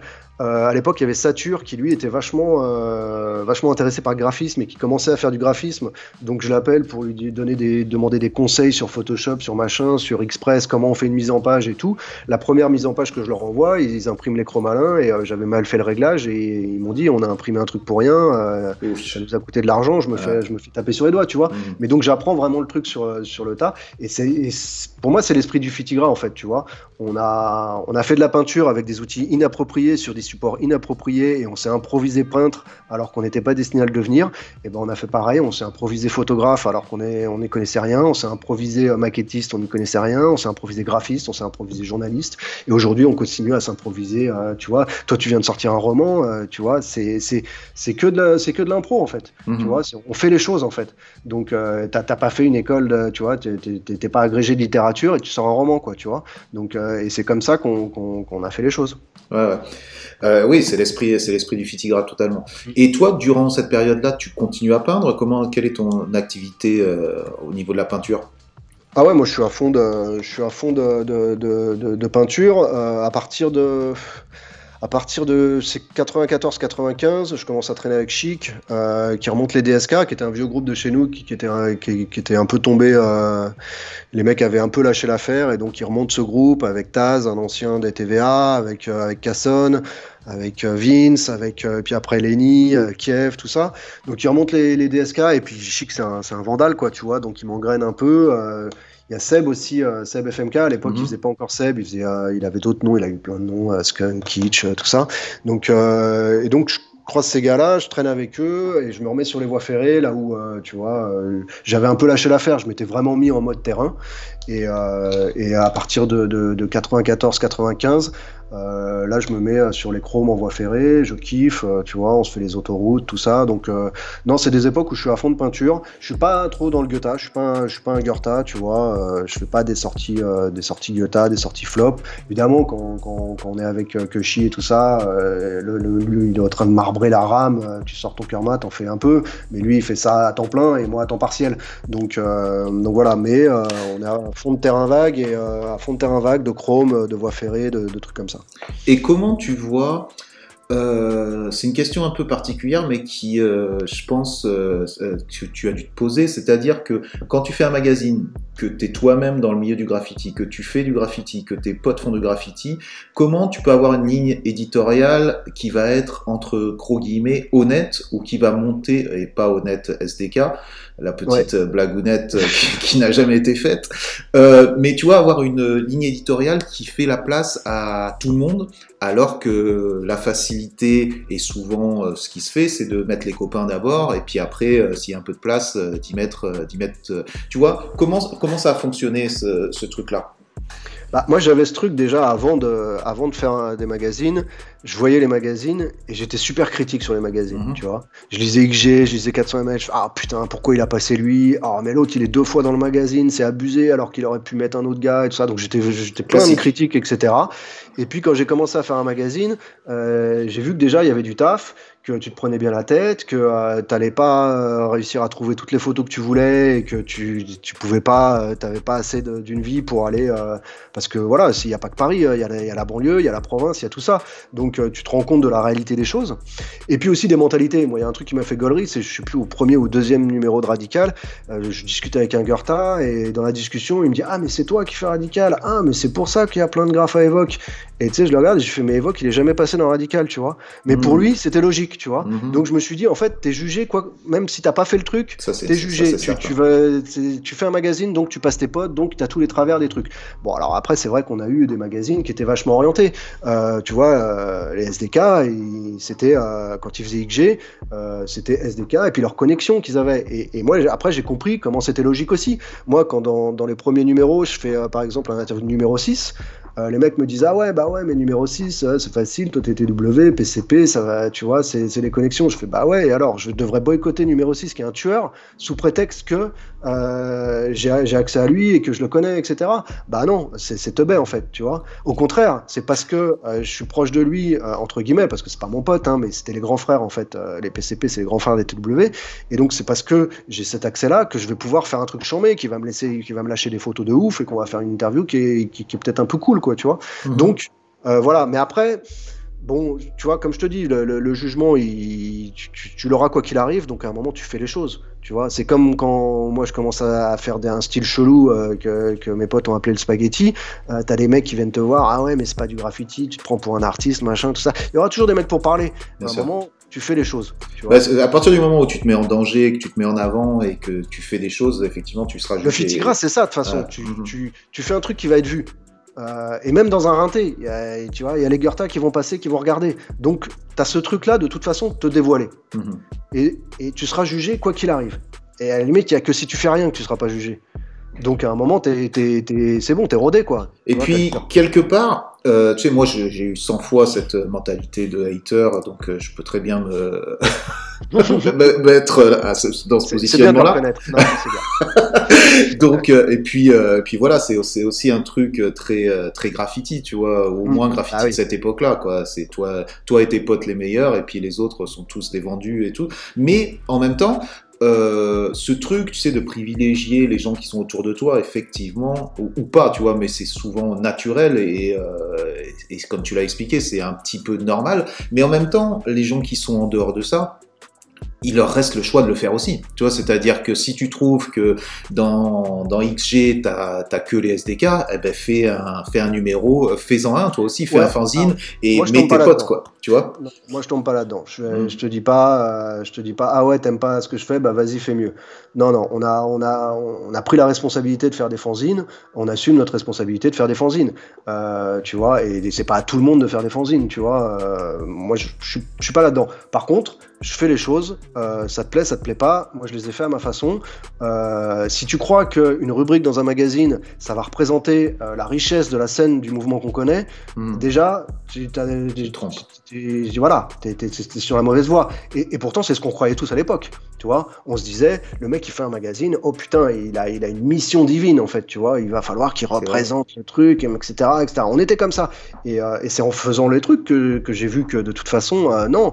Et, et puis et puis on l'a appris après, tu vois, on a, on a compris que Subway Art, c'était pas la scène de New York des années 80. Super important. Mais, mais selon, mais selon, oui, bien entendu, c'est un point de vue, c'est une ligne éditoriale, tu vas faire des choix, tu vas, tu vas couper des gens et tout ça, tu vas choisir dans quelle direction tu vas montrer le truc, mais en même temps, ça a un impact. Et cet impact-là, ah. t'en es pas, euh, t'en es pas conscient quand tu, quand tu le fais, tu vois ce que je veux dire? Mais, quelque part. en être conscient, euh, tu n'y arrives pas, quoi. Ouais, ouais, mais c'est super intéressant parce que t'imagines l'impact d'un Subway Art, on le sait tous, dans notre culture, il a été énorme, énorme. Et euh, aujourd'hui, c'est vrai que tu peux pas reprocher à Martha Cooper et Chalfand d'avoir euh, privilégié les lignes, les lignes aériennes parce que ça faisait des plus belles photos. Et ah tu vois ce que je veux dire? Privilégié les wildcards colorés parce que euh, c'était mortel, alors qu'il y avait des, petits flops qui, qui, défonçaient. Ah. Mais, mais non, moi je parle plutôt que quand tu fais un truc comme ça, tu t'ajoutes une pièce au puzzle en fait. Mhm. C'est comme ça que je vois le truc tu vois? Euh, Mais le problème, c'est que euh, dans le passé, où il y a 30 ans de ça, le puzzle, il était très très petit. Il y avait très peu de pièces, quoi. Et, chaque pièce était, importante, tu vois. Il était petit, mais comme je te le disais, euh, on avait quand même. T'as vu les fanzines en France, on en a eu, quoi. Tu vois. il y, a, y un puzzle qui, se faisait, etc. Mm. Et puis de toute façon. quelle que soit la, tu peux, tu peux avoir bah, plein de fanzines, tu peux avoir des, des fanzines qui font 200 pages, etc. C'est pas possible. Le mouvement, il est trop riche. Euh, on le sait aujourd'hui, chacun le sait. Moi, je, rien que ma banlieue, il faudrait, euh, il faudrait 10 livres de 300 pages pour euh, essayer de raconter ce qui s'est passé sur une ligne de RER. E mmh. Donc, c'est ce qui fait la richesse de ce mouvement. C'est qu'il est tellement riche que tu peux pas le, tu peux pas le circonscrire. Donc, à partir du moment où tu commences à le documenter, bah, c'est parcellaire. C'est parcellaire et c'est par ton prisme oui, c'est par ton prisme, super important. C'est ça, tu l'assumes. Ça veut dire que moi, j'ai, tu vois, il y avait des trucs que je kiffais. Alors évidemment, j'ai passé des trucs que je kiffais moins, parce que euh, voilà, tu essayes quand même d'avoir euh, une certaine rigueur. Et, mais, euh, mais voilà, il y a des mecs qui me disent, bah radical, non, c'est de la merde, parce que si ou ça, bah ouais, bah, c'est pas, c'est pas, non, c'était pas parfait, non, c'est moi qui hmm. l'ai fait. tu vois, évidemment que c'était pas parfait. Évidemment que j'ai fait des erreurs. Évidemment qu'il y a des choses qui auraient pu être mieux faites. Mais voilà, je l'ai fait, c'est tout, c'est comme ça. Et puis tu apprenais aussi ton métier, et puis euh, voilà, j'imagine qu'à chaque, à chaque numéro, tu apprenais aussi à comment le faire et de la meilleure manière. Moi, où j'ai, moi, j'ai aucun, euh, j'ai aucun grief contre, contre Radical, j'allais le péta à chaque fois pour pouvoir bien critiquer et tout, mais j'allais quand même le péta à chaque fois, quoi, tu vois. Mmh. comme je pense tout le monde. C'est le jeu, tu vois. C'est comme ça, tu Et puis, en tant que passionné, tu es là, voilà, tu y vas.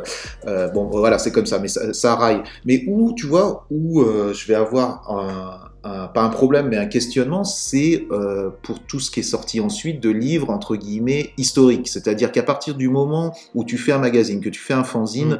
euh, effectivement, tu as une rigueur, tu as ce que tu veux, tu fais ce que tu veux à la, fin, quoi, et tu mm-hmm. poses ce que tu veux. Mais quand tu commences à faire un livre qui a une, une prétention historique, euh, c'est là où ça devient problématique. C'est-à-dire que c'est là où tu n'as pas droit à l'erreur et c'est là où tu n'as pas droit de, de, de, dire des choses qui ne sont pas réelles. Tu vois ce que je veux dire?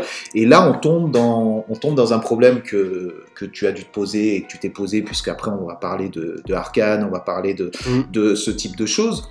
Mhm. Euh, comment on arrive à être objectif par rapport à ça? Comment comment on peut euh, protéger euh, notre culture Tu vois Comment comment ça fonctionne? Parce que tu en es arrivé là. Tu vois J'ai envie de, faire un saut et de dire mhm. de parler d'Arkane. Qu'est-ce que c'est? Et et j'ai envie j'ai envie que tu me donnes un peu ta ta vision de ce truc d'archivage et ce truc de parler de notre culture euh, avec euh, des choses précises et des références qui sont celles de, des historiens. Comment comment t'en viens à ça d'ailleurs bah, euh, il y a beaucoup de choses dans ta question. Hein. Et, beaucoup de choses, je le sais. Je, je m'en suis rendu compte en la finissant, je me suis dit, putain, là, ça fait beaucoup quand même. euh, déjà, tu me parles de livres historiques. Voilà, moi, je veux, je veux parler de ça déjà. Moi, moi j'en connais pas des livres historiques, tu vois. Mhm. J'en connais un, à la limite, c'est euh, Descente interdite. Mhm. C'est vraiment là, et d'ailleurs, je pense que c'est à mettre à son crédit, il n'a pas essayé de faire un livre de l'histoire du graffiti, il a choisi un angle. Il a choisi le tromé. Et rien que ça, il a fait le taf, euh, on parle de Karim Boukarcha, hein, euh, il a fait le taf, euh, et puis avec Gauthier Bischoff qui, était avec lui, mais c'est surtout Karim l'auteur, et il, a, traité le sujet à fond, il a, il a taffé vénère, le résultat il est là, ça veut dire que c'est un, bon livre, et c'est surtout celui que je, cite en référence en termes de livre historique, et aujourd'hui, il te dira, mais euh, putain, euh, il faut que je fasse le tome 2 parce que, euh, parce que voilà. Faut l'updater, quoi. Bah, c'est ça, parce que mm. en fait, il se rend compte qu'il a, il a, il a raconté la moitié de l'histoire. Mm. donc, à un moment, de toute façon, il faut arrêter avec ce leurre de tu vas raconter l'histoire. et pour moi, c'est encore une fois. Tu oublieras toujours quelqu'un, tu oublieras toujours quelque chose. Tu peux pas avoir toutes les informations c'est ce qui fait la richesse de notre mouvement. Mhm. Tu vois, euh, et c'est pour ça qu'on le kiffe aussi. C'est parce que c'est un mouvement qui est dingue, qui, a, trop de trop de pratiquants, trop d'aspects, trop de, une histoire trop riche, euh, qui fait que tu peux pas euh, tu peux pas la raconter comme ça. C'est des sommes d'histoires, et c'est pour ça que je te parle de pièces de puzzle, tu vois. Donc donc, ça sera toujours exhaustif. Quand tu vois un livre, la, la... pardon, ce sera jamais exhaustif. Exhaustif, c'est quoi? C'est quand c'est pas fini C'est quand il y a tout. Ah merde, je m'étais trompé. Non, ok, d'accord. Ah, mais tu vois, en plus j'ai écrit un roman, tu vois, j'ai écrit un roman, mais je sais pas ce que veut dire exhaustif. Je l'ai pas, je l'ai pas, j'ai pas marqué exhaustif dans mon, dans mon roman. C'est là où je voulais en venir, c'est qu'en plus nous, euh, on est les mieux placés pour parler de notre mouvement, et pourtant, on reste des étudiants. On reste toujours en train d'apprendre notre culture. On a toujours des choses à apprendre, en fait. On a des choses à apprendre sur ce qui s'est passé avant nous. On a des choses à apprendre sur ce qui s'est passé à côté de nous et qu'on n'a pas vu. On a, tu vois, le, mouvement est tellement riche qu'on ne peut pas avoir tout vu. Tu vois et en plus, on ne peut pas parler à tout le monde. Donc, on est perpétuellement des, euh, des étudiants de notre propre mouvement. Et pourtant, on est ceux qui le connaissent le mieux, tu vois. Mais on reste dans cette position de on apprend. Et forcément, quand on fait des choses, et eh ben, quand on décide de, faire un livre, et euh, eh ben, on, va, le faire au regard des connaissances qu'on a au moment où on le fait. Euh, il se trouve que on a certainement plus de connaissances que quelqu'un qui vient de l'extérieur, mais on a encore des choses à apprendre.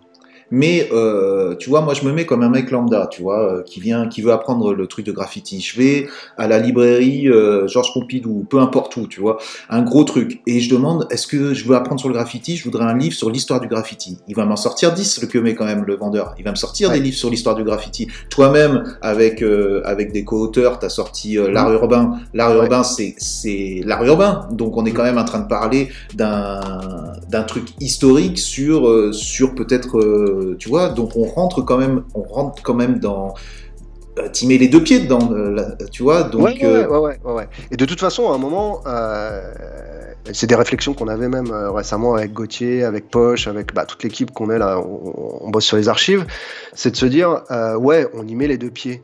on a suffisamment râlé quand des mecs extérieurs à notre mouvement écrivaient sur nous ou parlaient de nous, tu vois, de dire putain c'est une catastrophe. Euh, et ben à un moment, si tu veux euh, être un peu constructif et arrêter de râler dans ton coin, bah t'y vas. T'y vas, tu vas faire des erreurs, mais t'en feras peut-être moins que le mec qui, qui a rien bité à, à, ce dont il est en train de parler. Donc, euh, faut assumer. On s'est fait cette réflexion même sur euh, le fait de faire des conférences, de faire des tables rondes, des choses comme ça. C'est pas notre truc de faire ça en fait, tu vois. Euh, nous, on est de l'école et euh, voilà du fitigra où on est plutôt, heureux quand on est caché. Mais à un moment, à force de voir un collectionneur, un galeriste, un machin raconter n'importe quoi, faire sa sauce et, et monter ses arnaques pour, tu vois, bah on s'est dit, bah si on veut, si vraiment ça nous gêne et qu'on veut qu'une parole un peu plus juste soit délivré, et eh ben faut qu'on y aille. Parce que mhm. si on n'y va pas, c'est trop facile de rester dans notre coin à râler quoi. Et quand tu dis on, c'est qui? Bah, je te dis, c'est euh, les réflexions qu'on avait avec, euh, avec Poche, avec Gauthier, avec Karim, euh, depuis quelques années, là, où on se dit, il faut qu'on il faut, il faut qu'on taffe sur, sur, les, sur les archives. Nous, c'est un peu l'angle qu'on a pris, c'est les, les archives, mais des archives découlent, d'une certaine manière, l'écriture de notre histoire. Mhm.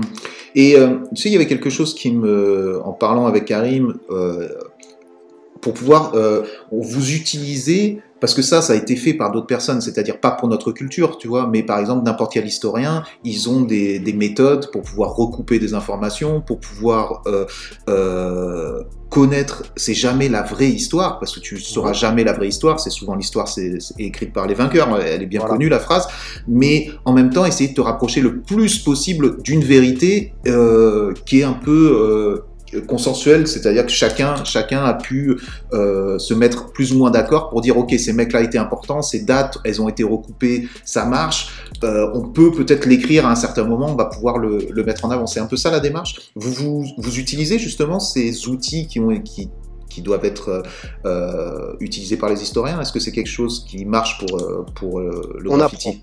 On mhm. apprend, on observe, on, échange avec, euh, tu vois, avec les institutions, les, les, les, gens qui sont dans l'histoire de l'art, etc. On regarde comment ils travaillent, on essaye de prendre ce qu'il y a de bon à prendre, mais on perd pas de vue que euh, on est un mouvement atypique et que euh, et qu'on fait aussi les choses à notre façon et qu'on peut pas adapter des méthodes à, tout et qu'il y a plein de méthodes euh, institutionnelles ou euh, qui, s'appliquent dans l'histoire de l'art qui vont pas marcher avec le graffiti ou avec des mouvements entre guillemets alternatifs. C'est la même chose pour le punk, c'est la même chose le skate, pour euh, le skate éventuellement, tu vois. Mhm. Donc donc voilà, faut trouver des, des, des, des méthodes faut, faut s'inspirer, faut, faut prendre ce qu'il y a de bon, mais faut aussi, euh, on a nous aussi nos propres méthodes et il euh, faut mhm. faire un, une espèce de, de, mix euh, entre ça, tu vois. Après, tu me parlais du, du que sais-je là, tu vois, le, livre que j'ai coécrit avec Nicolas Logereau-Lasserre, Stéphanie Lemoine, Sophie Pujas et moi.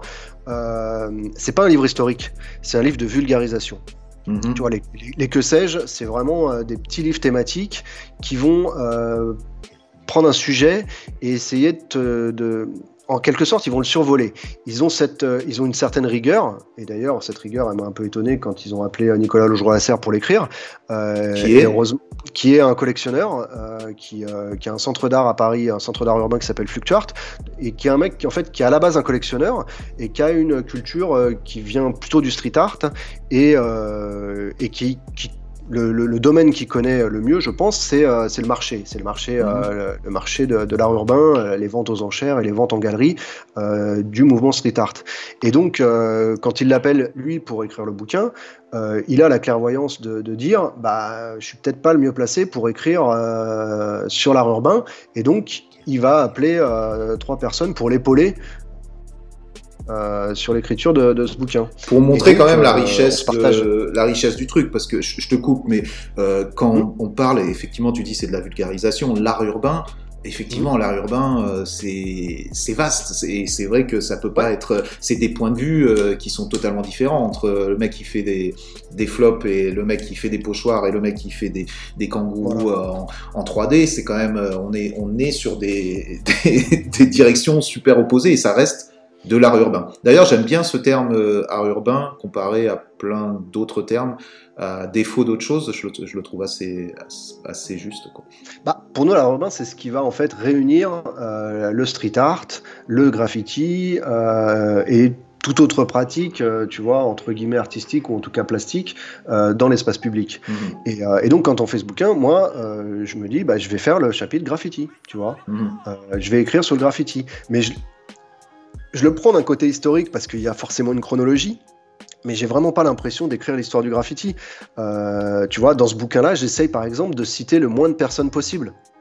Parce que quand tu cites un gars, il y en a 15 000 que tu n'as pas cité. Ouais, ouais. Tu vois? Donc j'essaye de parler plutôt de, de, de tendances, de mouvements, de, d'évolution de pratiques, de, d'évolution de contexte, de, choses comme ça. Il y a, il y a des pots de banane en fait qu'il faut éviter. Quand tu cites un gars, euh, comme je te le dis, tu... c'est plein de gars qui sont pas cités. Quand tu commences à dire lui c'est le premier, bah, tu es sûr que tu vas te planter, tu Mhm. vois, parce que c'est le premier au regard des connaissances que tu as aujourd'hui. Et, et comme on en apprend tous les jours, euh, tu vois, euh, bah, il y, a des- il y a des écueils à éviter. Et, et c'est un travail de vulgarisation. Ça veut dire qu'il faut que quelqu'un qui n'a rien à voir avec ce mouvement, qui tout ça, arrive à y comprendre à peu près quelque chose. Donc, il y a vraiment une démarche qui est complètement différente de l'époque où, quand on faisait des fanzines ou quand je faisais Radical, où c'est des graffeurs qui, s'adressent aux graffeurs, et où là, il y a tout un langage qui est, qui est- voilà, qui est- on n'a pas à réexpliquer ce que c'est qu'un flop, un chrome, Bien un fat cap, un truc comme ça. Et là, c'est complètement différent. Il faut vraiment adopter un langage et prendre du recul et synthétiser des, des- des- des choses. On parle plus de concepts que de, que, que, que- que de choses comme ça. Donc, euh, donc voilà, c'est vraiment des démarches, euh, des Mais démarches, euh, singulières. Quoi. Bien sûr, et, mais tu vois quand même la maturité de ce mouvement qui est quand même, qui est quand même, qui reste, qui reste jeune comme mouvement artistique, mais tu sens quand même cette maturité depuis que tu as, as pu avoir les premiers, tes premiers pas là-dedans, qui étaient dans, il y a une trentaine, euh, plus d'une trentaine d'années, bientôt 35 ans, ou euh, voilà. Euh, tu vois quand même cette évolution, c'est-à-dire que tu parlais, j'ai l'impression qu'on est passé du c'est des trucs pour les jeunes, on les comprend pas, on les capte pas, on s'en bat les couilles et c'est faut juste le condamner. À une sorte de dans les années 2000 une sorte de acceptation à tout va, euh, c'est le nouveau truc qui, va faire du genre et euh, et c'est la parole à tout le monde, tout le monde le récupère et tout le monde l'utilise. À une maturité, une sorte de de moment où on a assez de recul pour que les les gens qui l'ont fait, les gens qui s'y connaissent, commencent à le prendre en main et dire voilà, c'est plus possible de laisser euh, la parole à, comme tu dis, à des, peut-être à, des gens qui sont pas toujours honnêtes, et on, on va vous expliquer ce que c'est. Euh, mais de quelle manière, toi, tu peux prendre ça en main, tu vois, toi et d'autres gens, tu vois, euh, tu vois, je te parle pas en termes de respectabilité, de machin ou quoi, je te demande euh, juste qu'est-ce qui te pousse toi à faire ça, tu vois? Est-ce que c'est la passion? Est-ce que c'est le fait de voir que les autres font de la merde? Est-ce qu'est-ce que c'est? Bah, c'est forcément la passion. Euh, tu vois, moi, j'ai pas lâché ce truc depuis, euh, depuis le début. Mais euh, là, en fait, ce qui nous anime en ce moment, c'est la mémoire. Mhm.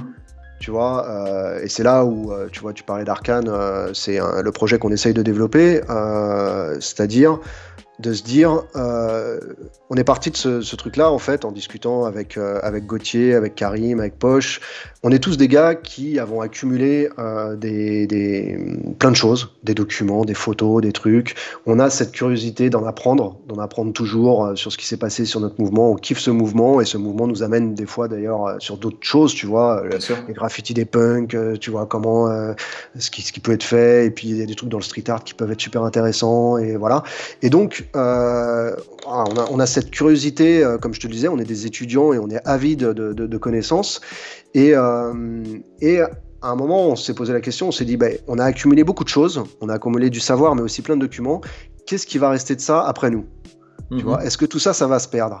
Et ça, ça rentre aussi en, collusion avec, euh, avec de temps en temps des gars qui nous appellent et qui nous disent euh, Putain, euh, j'ai eu un problème, j'ai eu une perquise, j'ai eu un dégât des eaux, j'ai eu ceci, j'ai eu cela, j'ai tout perdu, tu vois Et, et qu'est-ce que, tu pourrais me filer de, Qu'est-ce que tu as de moi et tout ça, tu vois Quand on dit tout perdu, c'est toutes tes archives personnelles. c'est voilà, c'est les boucles, les photos, les machins. Et, et, et en fait, voilà, donc on s'est dit, voilà, faut qu'est-ce qu'est-ce qui va rester de, de- qu'est-ce qu'on peut faire pour essayer de de, de, perpétrer cette mémoire? Parce que pour nous c'est c'est super important en fait. Et je te coupe, euh, pour des gens qui sont extérieurs, on est, on est en train de parler d'un mouvement quand même euh, qui est éphémère dans sa, dans sa durée, c'est-à-dire que c'est effacé, c'est dans la rue, c'est l'essence même du graffiti, c'est éphémère. Donc les seules choses qui restent, c'est les mémoires, les mémoires, euh, voilà, et mémoire orale, et derrière les photos et les documents. Donc tout en sachant que certains n'ont jamais pris de photos de leur vie. C'est pas c'est pas une majorité des gens qui prennent tous leurs trucs en photo. Un, euh, même les gens qui sont intéressés par la photo et qui ont pu prendre des photos, ils n'auront jamais eu toutes leurs pièces, tout leur travail en photo. Donc ça c'est une chose, mais mais il y en a aussi plein qui n'auront jamais pris de photos. Donc euh, l'un dans l'autre, euh, toi et donc les personnes qui, ont créé Arcane, mmh. votre but c'était donc de, de, quoi? De rassembler tous ces témoignages et toutes ces choses pour en faire quoi exactement? Pour le sauvegarder? Pour l'utiliser? Pour raconter l'histoire? Pourquoi exactement? Bah, pour l'instant, on tâtonne en fait, si tu veux. Mhm. Je te dis, on part du truc, euh, comment on peut faire pour conserver cette mémoire? Euh, Donc logistiquement déjà, c'est plus un truc logistique ou c'est euh, c'est plus dans une idée générale comment comment on va sauvegarder le passé du graffiti? Ouais ouais, que, comment tu vois, on a fait des fanzines, on a fait des bouquins, on, tu vois. Mais on l'a dit que ça représentait pas tout donc, voilà. Bien sûr. Et mm. ça, moi, de toute façon, j'en ai fait le deuil. Hein. C'est plus, euh, c'est plus une question. on, en a parlé. Mais, euh, euh, les fanzines, tu vois, aujourd'hui, tu veux trouver un vieux intox, un truc, un machin, tout ce qui est rare prend de la valeur, ça devient mm. de la spéculation, tu vois, c'est compliqué. c'est pas, tu vois, voilà. Les bouquins, bah, c'est pareil, tu vois, les, les, bouquins, ils sont noyés dans la masse. Mm. les bouquins intéressants qu'on fait, nous, à, à compte d'auteur, ou, tu vois, on n'a pas des gros éditeurs, etc., bah, très vite, il tombe dans l'oubli et, euh, et c'est les têtes de gondole euh, du, street art qui viennent euh, te noyer dans le truc, etc.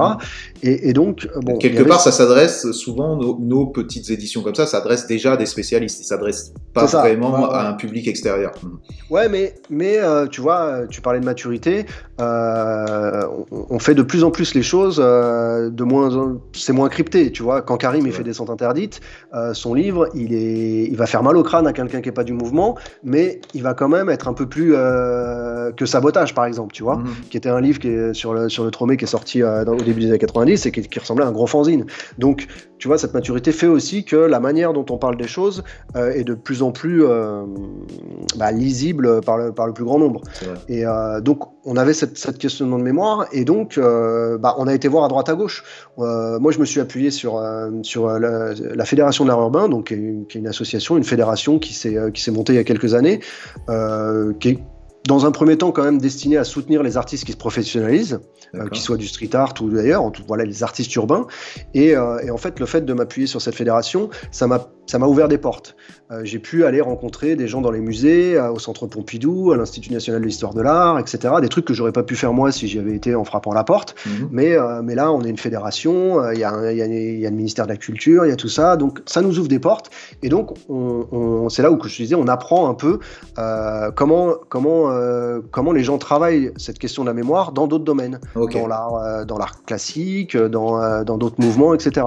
Et donc on regarde leur méthode, on regarde comment comment comment ils conservent leurs archives, c'est quoi un centre d'archives, c'est quoi les logiciels qu'ils utilisent, c'est quoi leur manière de faire, et on et, et, de là on essaye de, de, d'y voir un peu plus clair sur ce qu'on pourrait faire de notre côté, c'est-à-dire comme je te disais prendre ce qu'il y a de bon à prendre dans certaines méthodes, et puis aussi inventer une, une méthode qui correspondent à, notre mouvement. Et, euh, comme tu le disais, cette question de la mémoire, le graffiti c'est éphémère, etc. Nous, on est bien conscient qu'on est une petite équipe, on n'est pas les seuls, hein. on, est nombreux et t'en fais partie. Tu vois, quand tu fais un podcast, d'une certaine manière, tu participes à documenter et à, et à, créer de la mémoire. Mais, euh, mais on est aussi conscient qu'il y a des mecs, ça leur parle pas, ils s'en branlent. Tu vois, moi je parle des fois à des anciens, ils me disent non, mais moi, ton truc de, mémoire, je m'en fous en fait. Tu vois, j'ai fait mmh. des graphes, ils ont disparu, c'est le cours naturel des choses, tu vois. Donc voilà, c'est ce qui fait aussi que. Euh, euh, tu parlais d'exhaustivité tout à l'heure, tu peux pas être exhaustif parce que il euh, y a des gens qui sont vraiment dans ce, dans ce truc éphémère, dans notre mouvement, et c'est aussi une des caractéristiques du mouvement qu'on ne doit pas trahir, c'est que c'est un mouvement qui est fait de secrets et de, et de transmission de mythes et de légendes. Donc, euh, il faut qu'on compose avec tout ça. Mm-hmm. Ouais, je comprends bien. Ouais, c'est extrêmement complexe et en même temps, on en revient un peu à ce que tu disais par rapport au magazine ou par mm. rapport à d'autres choses. En même temps, euh, on le fait et c'est une pièce de plus euh, dans le puzzle et, puis voilà, c'est là et, après on jugera après quoi. C'est un peu ça aussi. Ouais. Mhm. ouais. ouais, et puis, et puis euh, je me souviens, on en avait parlé quand on a fait un, podcast à la place là mhm. avec Gauthier, Christian Modéo, tout ça, et on parlait mhm. justement un peu des archives avec Manque aussi, voilà, et on parlait des archives, de la mémoire et tout ça.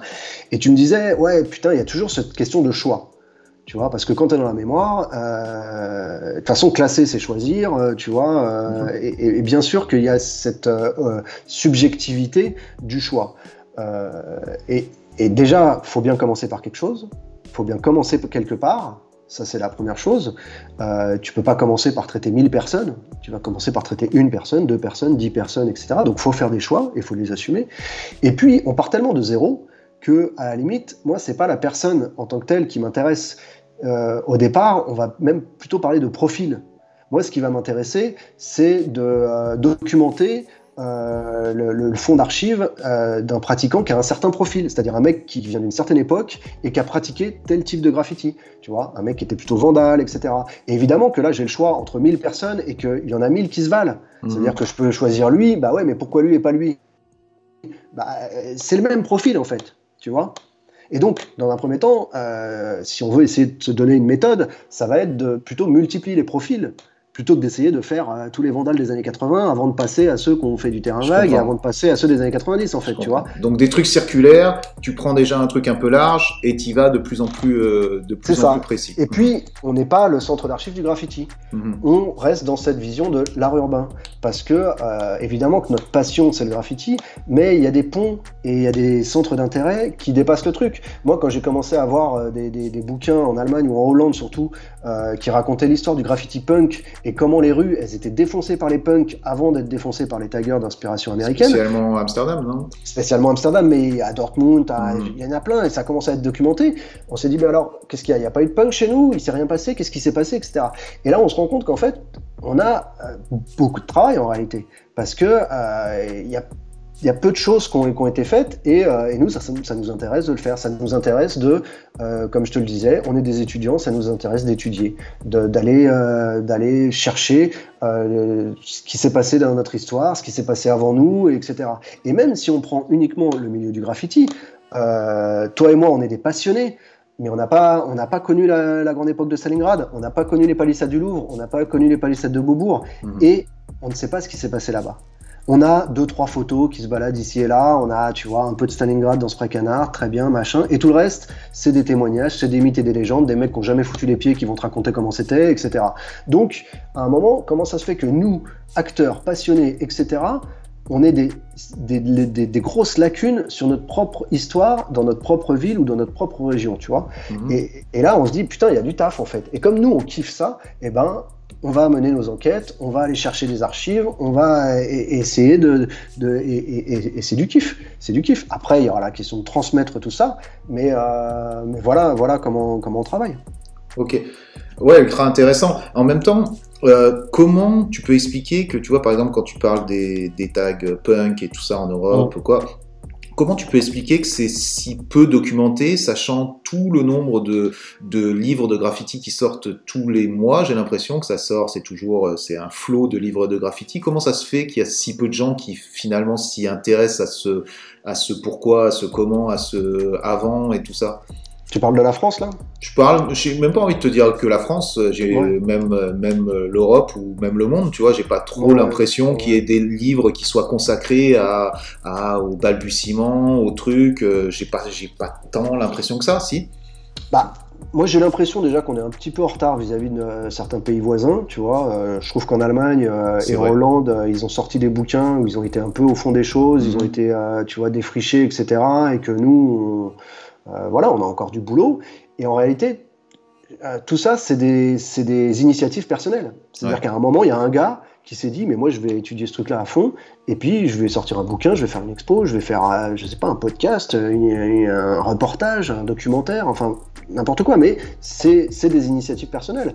Et en France, voilà, on a des événements marquants, tu vois, on trouve des bouquins, par exemple, sur mai 68, sur euh, comment euh, il y a eu des graffitis, des pochoirs qui étaient, et, des aides d'affichage qui étaient faits dans les ateliers de sérigraphie des, des Beaux-Arts, tu vois, donc on a des événements comme ça qui, ont été documentés parce qu'il y a des gars, bon, déjà parce que c'est un événement majeur dans, dans l'histoire de pays, mais dans les, les, dans, les, dans les mouvements alternatifs dont on parlait, le punk, le skate, le graffiti, des trucs comme ça, bah, à chaque fois, c'est une initiative personnelle. C'est un mec, un passionné qui se dit, ou une équipe qui se disent, bon, bah, on a envie d'aller à fond sur ce truc-là, quoi, tu vois. Je comprends. Et comment, et toi, justement, là, tu parlais que c'est une fédération des arts urbains, donc quel mm. est ton lien, en fait, avec les, institutions et comment vous arrivez à dealer, justement, avec cette idée que euh, ce que tu as souvent répété durant notre entretien, que c'est quand même euh, une culture qui est à part, qu'il y a ses propres règles, euh, do it yourself et tout. comment tu arrives à, à, discuter sur le même, avec les mêmes codes euh, avec des institutions, avec des règles qui sont différentes. Je sais que tu disais que tu as appris justement ces codes-là euh, en, poussant ces portes et en allant parler à ces gens, mais comment mm. eux réagissent euh, par rapport à votre initiative et comment vous arrivez à, vous fédérer? Parce que j'arrive à voir aussi beaucoup de choses qui peuvent être contraires dans vos objectifs. Donc comment ça se passe ce truc-là? Bah, moi, il y a un truc qui m'a un peu rassuré. Alors, euh, tu vois, euh, j'ai parlé à, je parlais à quelques personnes. On rencontre des institutions au fur et à mesure. On a encore plein de gens rencontrés. Et puis, euh, et puis, il n'y a pas que les institutions. De toute façon, il hein. faut, faut, parler à, au maximum de gens. Et puis, mhm. voilà. Mais en ce qui concerne les institutions, qu'elles soient artistiques, les musées ou les, les voilà, les, les, instituts d'histoire de, de l'art, etc. Moi, j'ai été vachement rassuré par leur discours parce que, parce que quand ils me disent il y a un truc intéressant dans votre mouvement euh, il me parle pas de, la dernière fresque avec un coucher de soleil, une licorne ou, euh, un bob l'éponge, quoi, tu vois. Mhm. Il me dit, euh, il y, a des gars qui ont, investi l'espace public, euh, tu vois, il y a des mecs qui, enfin voilà, ils, te parlent de contexte, de pratique, de trucs. Et en fait, ce qui les intéresse, tu te dis, ah ouais, bah c'est un autre regard et c'est un autre regard que celui qu'on a parce que il y a aussi un, un travers qu'on déplore un peu, c'est que depuis quelques années, notre histoire, elle est écrite par le marché par, euh, par des galeristes, par des collectionneurs, et surtout euh, l'histoire est écrite au travers de ceux qui ont développé un travail d'atelier. Mhm. Donc euh, on te parle de vente aux enchères historiques, on te parle d'un livre historique et tout ça, et, c'est que des gars en fait qui, en effet, sont sur le marché, et c'est très bien pour eux. Hein, c'est pas, c'est pas, il n'est pas question de remettre ça en cause, mais à un moment tu te dis bah ouais, mais nous on a des mecs super importants dans notre mouvement dont dont, personne ne parle. Euh, et donc, c'est à nous d'en parler. Et, quand on, justement, pour en revenir aux institutions, on a été assez rassurés de ça, de nous dire, il a l'air super intéressant votre mouvement. En tout cas, il y a des choses qui ont l'air intéressantes, qui peuvent nous intéresser, mais quand on s'intéresse à votre mouvement, putain, c'est une catastrophe. Vos livres, c'est une catastrophe. C'est mhm. les 100 meilleurs street artistes, c'est Banksy, c'est machin, ces trucs, etc. Mais euh, elle est où l'information, il est où le savoir, il est où le, truc qui raconte vraiment comment votre pratique s'est développée, comment vous en êtes arrivé là, etc. Euh, on n'arrive pas à trouver ça. peut-être que ça existe, et d'ailleurs ils nous disent, on a entendu parler de fanzine, on a entendu parler de Black Book, mais nous on n'arrive pas à toucher ces trucs-là, tu vois. Donc, euh, et donc ça c'est assez rassurant de se dire, ah il y a un regard qui est finalement qui est ouais, ce regard est assez rassurant. Ouais, d'accord, mais euh, là, ça veut dire que toi, ou vous, votre équipe doit se trouver dans une sorte d'intermédiaire entre euh, oui, mais pourquoi, euh, tu vois, tous ces fanzines, ces trucs qui racontent notre histoire, elles sont pas faites pour les institutions. Donc, si vous voulez les trouver en tant qu'institution, ben, vous avez qu'à chercher. Mais en même temps, eux, ils sont en train de te dire, oui, mais attendez, nous, on voudrait en savoir plus, mais c'est trop compliqué pour en savoir plus. Donc, toi, tu te places comme une sorte d'intermédiaire à dire, ok, euh, quelque part, c'est notre rôle peut-être de structurer ça un petit peu mieux pour que les institutions, entre gros guillemets, ou le très très grand public puissent avoir des, des, choses concrètes à se mettre sous les yeux pour comprendre exactement ce qui on est et ce qu'on est dans notre complexité. Ouais, et euh, avec euh, sans perdre de vue, parce que voilà, on est des graffeurs et on respecte notre mouvement, sans perdre de vue que d'une certaine manière, on pourrait être en train d'institutionnaliser un mouvement dont une grande partie a une nature anti-institutionnelle. Exactement, j'allais en venir là. L'essence même, c'est quand même cette liberté et euh, quelque part ce, ce anticonformisme et aussi ce. C'est pas pour rien qu'ils nous ont appelés des vandales et c'est pas pour rien, voilà, cette illégalité. Et on, sait aussi appeler des vandales. Et qu'on sait, qu'on a récupéré pour, se, pour se revendiquer. C'est le phénomène très connu où tu, tu récupères euh, l'insulte à ton, à ton mm-hmm. propre truc. Mais. Euh, euh, oui, c'est un, un, problème qui peut se poser. J'imagine que. Bah, c'est la complexité de, de, notre mouvement, parce que notre mouvement, il est, il est, il est pluriel en fait. Tu vois, mhm. dans notre mouvement, il y a des gens qui veulent s'institutionnaliser et il y en a d'autres qui veulent pas. Mhm. Et c'est le même mouvement. C'est des mecs qui font du graffiti. Donc, euh, voilà, ça fait partie de la complexité qu'on a. Euh, et c'est pour ça que de toute façon, euh, le graffiti gardera, euh, quoi qu'il arrive, ses parts de mystère, ses zones d'ombre, ses, secrets, en fait, tu vois. Mais on part tellement de zéro, on part tellement de rien. Et moi, je voudrais pas que dans, dans, 50 ans, on, me dise il y avait trois personnes à Stalingrad et, et, et puis finalement, les gens importants, bah, c'est ces trois gars-là qui ont fait des tableaux. Mmh. non, ça me fait chier. Moi, mon histoire, c'est pas celle-là. Euh, c'est pas celle que je connais et c'est pas celle que je continue d'apprendre. Donc, euh, j'ai envie de transmettre quelque chose qui se rapproche un peu plus de la réalité. Je comprends ça. Je comprends ça. Pour en, pour en terminer un petit peu avec ce truc-là, ou peut-être pas en terminer, mais au moins rajouter une pierre à ça, je me mets aussi. Euh, tu sais, on arrive à un moment où euh, des quartiers sont mis en avant par leur street art. C'est-à-dire mmh. que la municipalité va en tirer un bénéfice. Et en même temps, euh, des gens vont, mettre, vont être mis sur, mis sur des piédestals, euh, des tours en bus vont être faits pour voir les magnifiques euh, fresques, et dans le même temps, des gens vont aller en prison parce qu'ils ont peint sur un, sur un métro ou ailleurs, notamment à Londres où ils sont, ils sont assez forts sur ça, et aux États-Unis, mais même en France. Je comprends que ces mêmes municipalités, ces mêmes galeries d'art, ces mêmes vendeurs d'art plutôt, que les galeries d'art qui sont pas plus, qui peuvent être concernés, mais bon, plus les vendeurs d'art, euh, soit, euh, soit mis sur la sellette tout le temps. Parce qu'en fait, ils veulent en tirer un profit, ils peuvent être intéressés euh, humainement ou artistiquement par le truc, mais en mhm. même temps, on est toujours sur cette bipolarité, cette contradiction sur le fait que c'est interdit, ça reste interdit, et, et en même temps, on fait du genre art, et en même temps, c'est une industrie.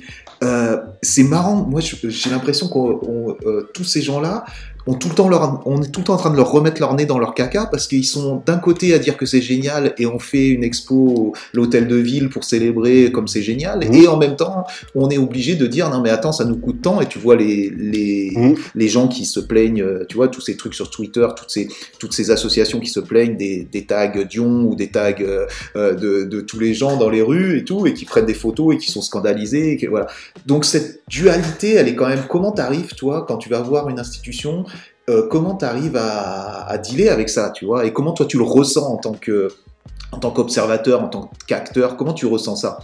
Bah, Déjà, je l'assume.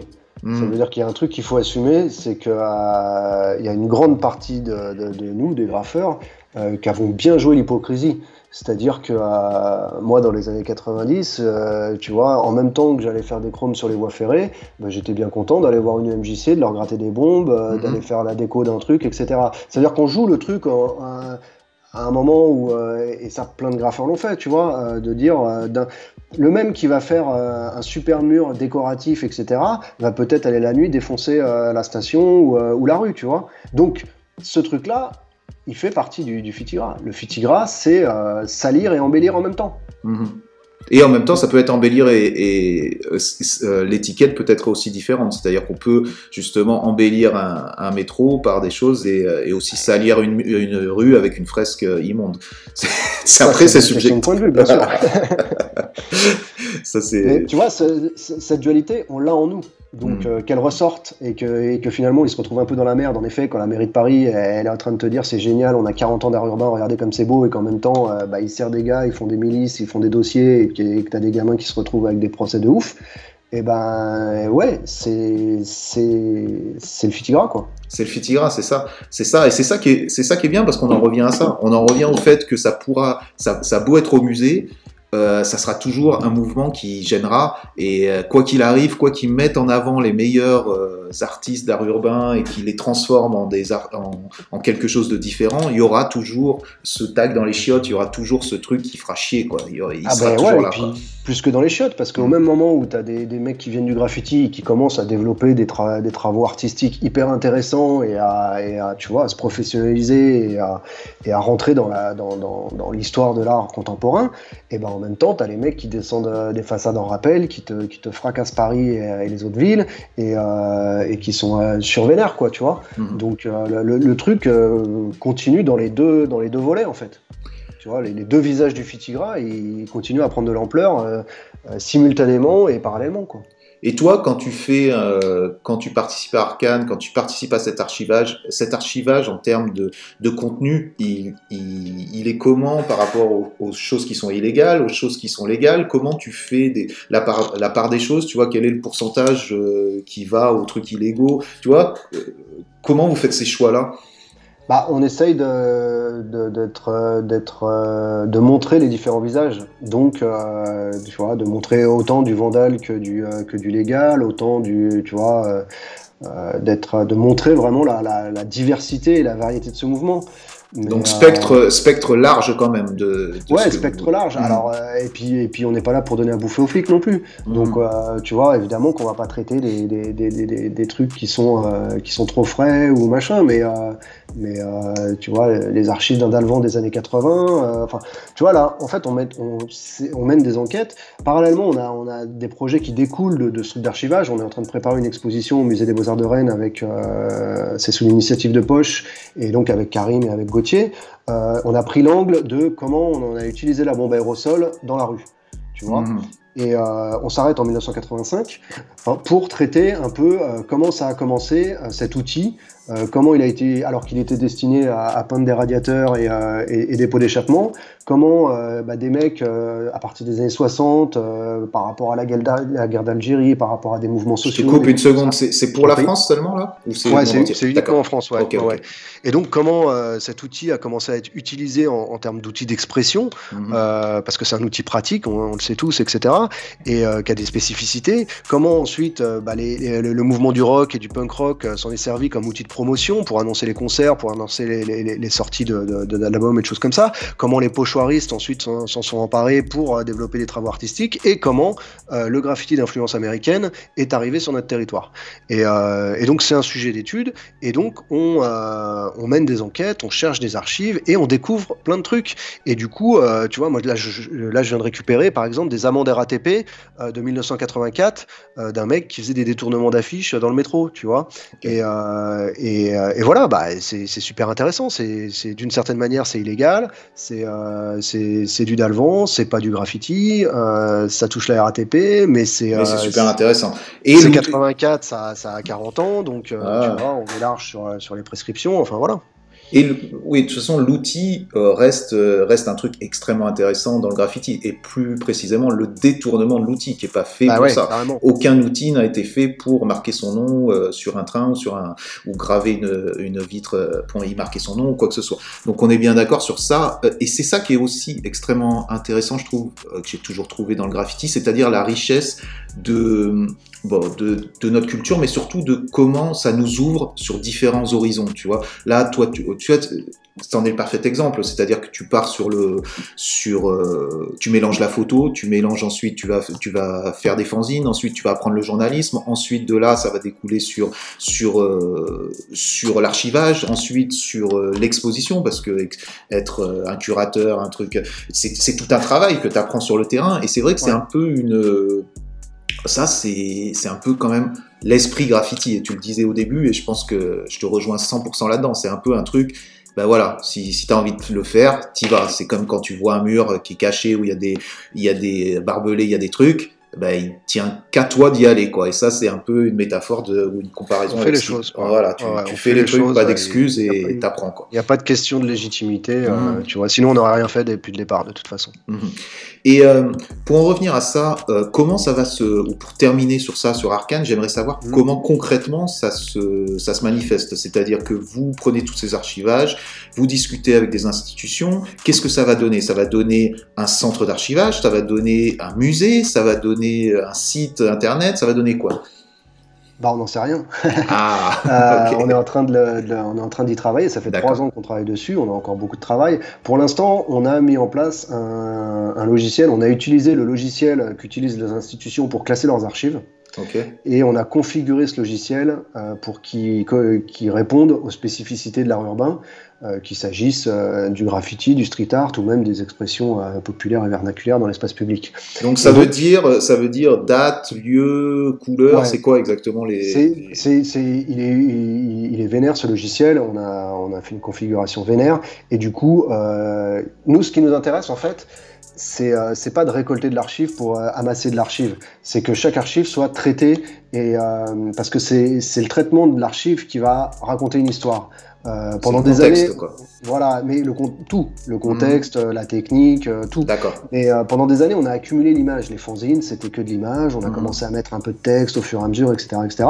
Et, et là, on est vraiment sur une archive, un, un, feu gras, la photo d'un feu gras, bon bah eh, il y a un, nombre incalculable de, champs de, description. Déjà la photo, elle a été prise quand? C'est une photo argentique, elle a été prise à quelle date?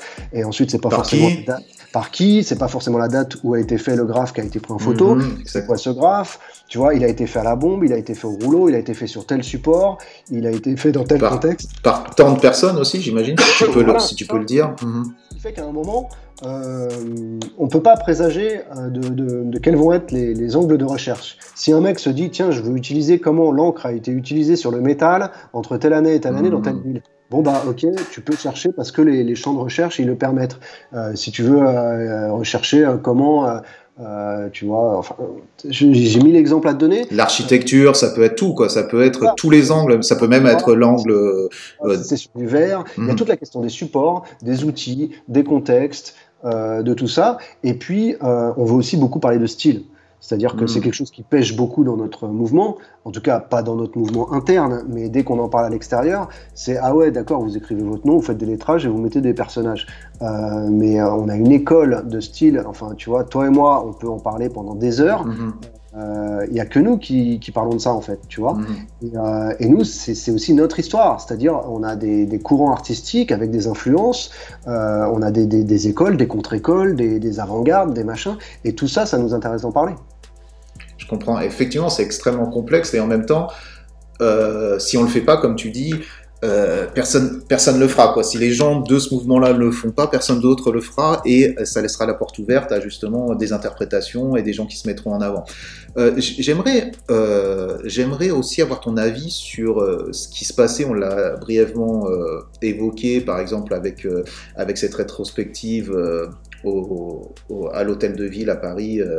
Euh, mhm. euh, alors, je suis pas là pour juger les gens qui font les, choses, comme on en a parlé. Je pense que toi, t'es pas du tout dans ça non plus. C'est-à-dire, chacun fait ses choses et ça fait avancer, ça fait avancer tout ça. Moi, ça c'était plus dans une réflexion générale sur, par exemple, euh, cette exposition ou l'exposition Beyond the Streets par Roger Gassman, qui a été un truc énorme quand même en termes de publicité et de, de nombre de visiteurs. Pareil pour le truc de l'hôtel de ville.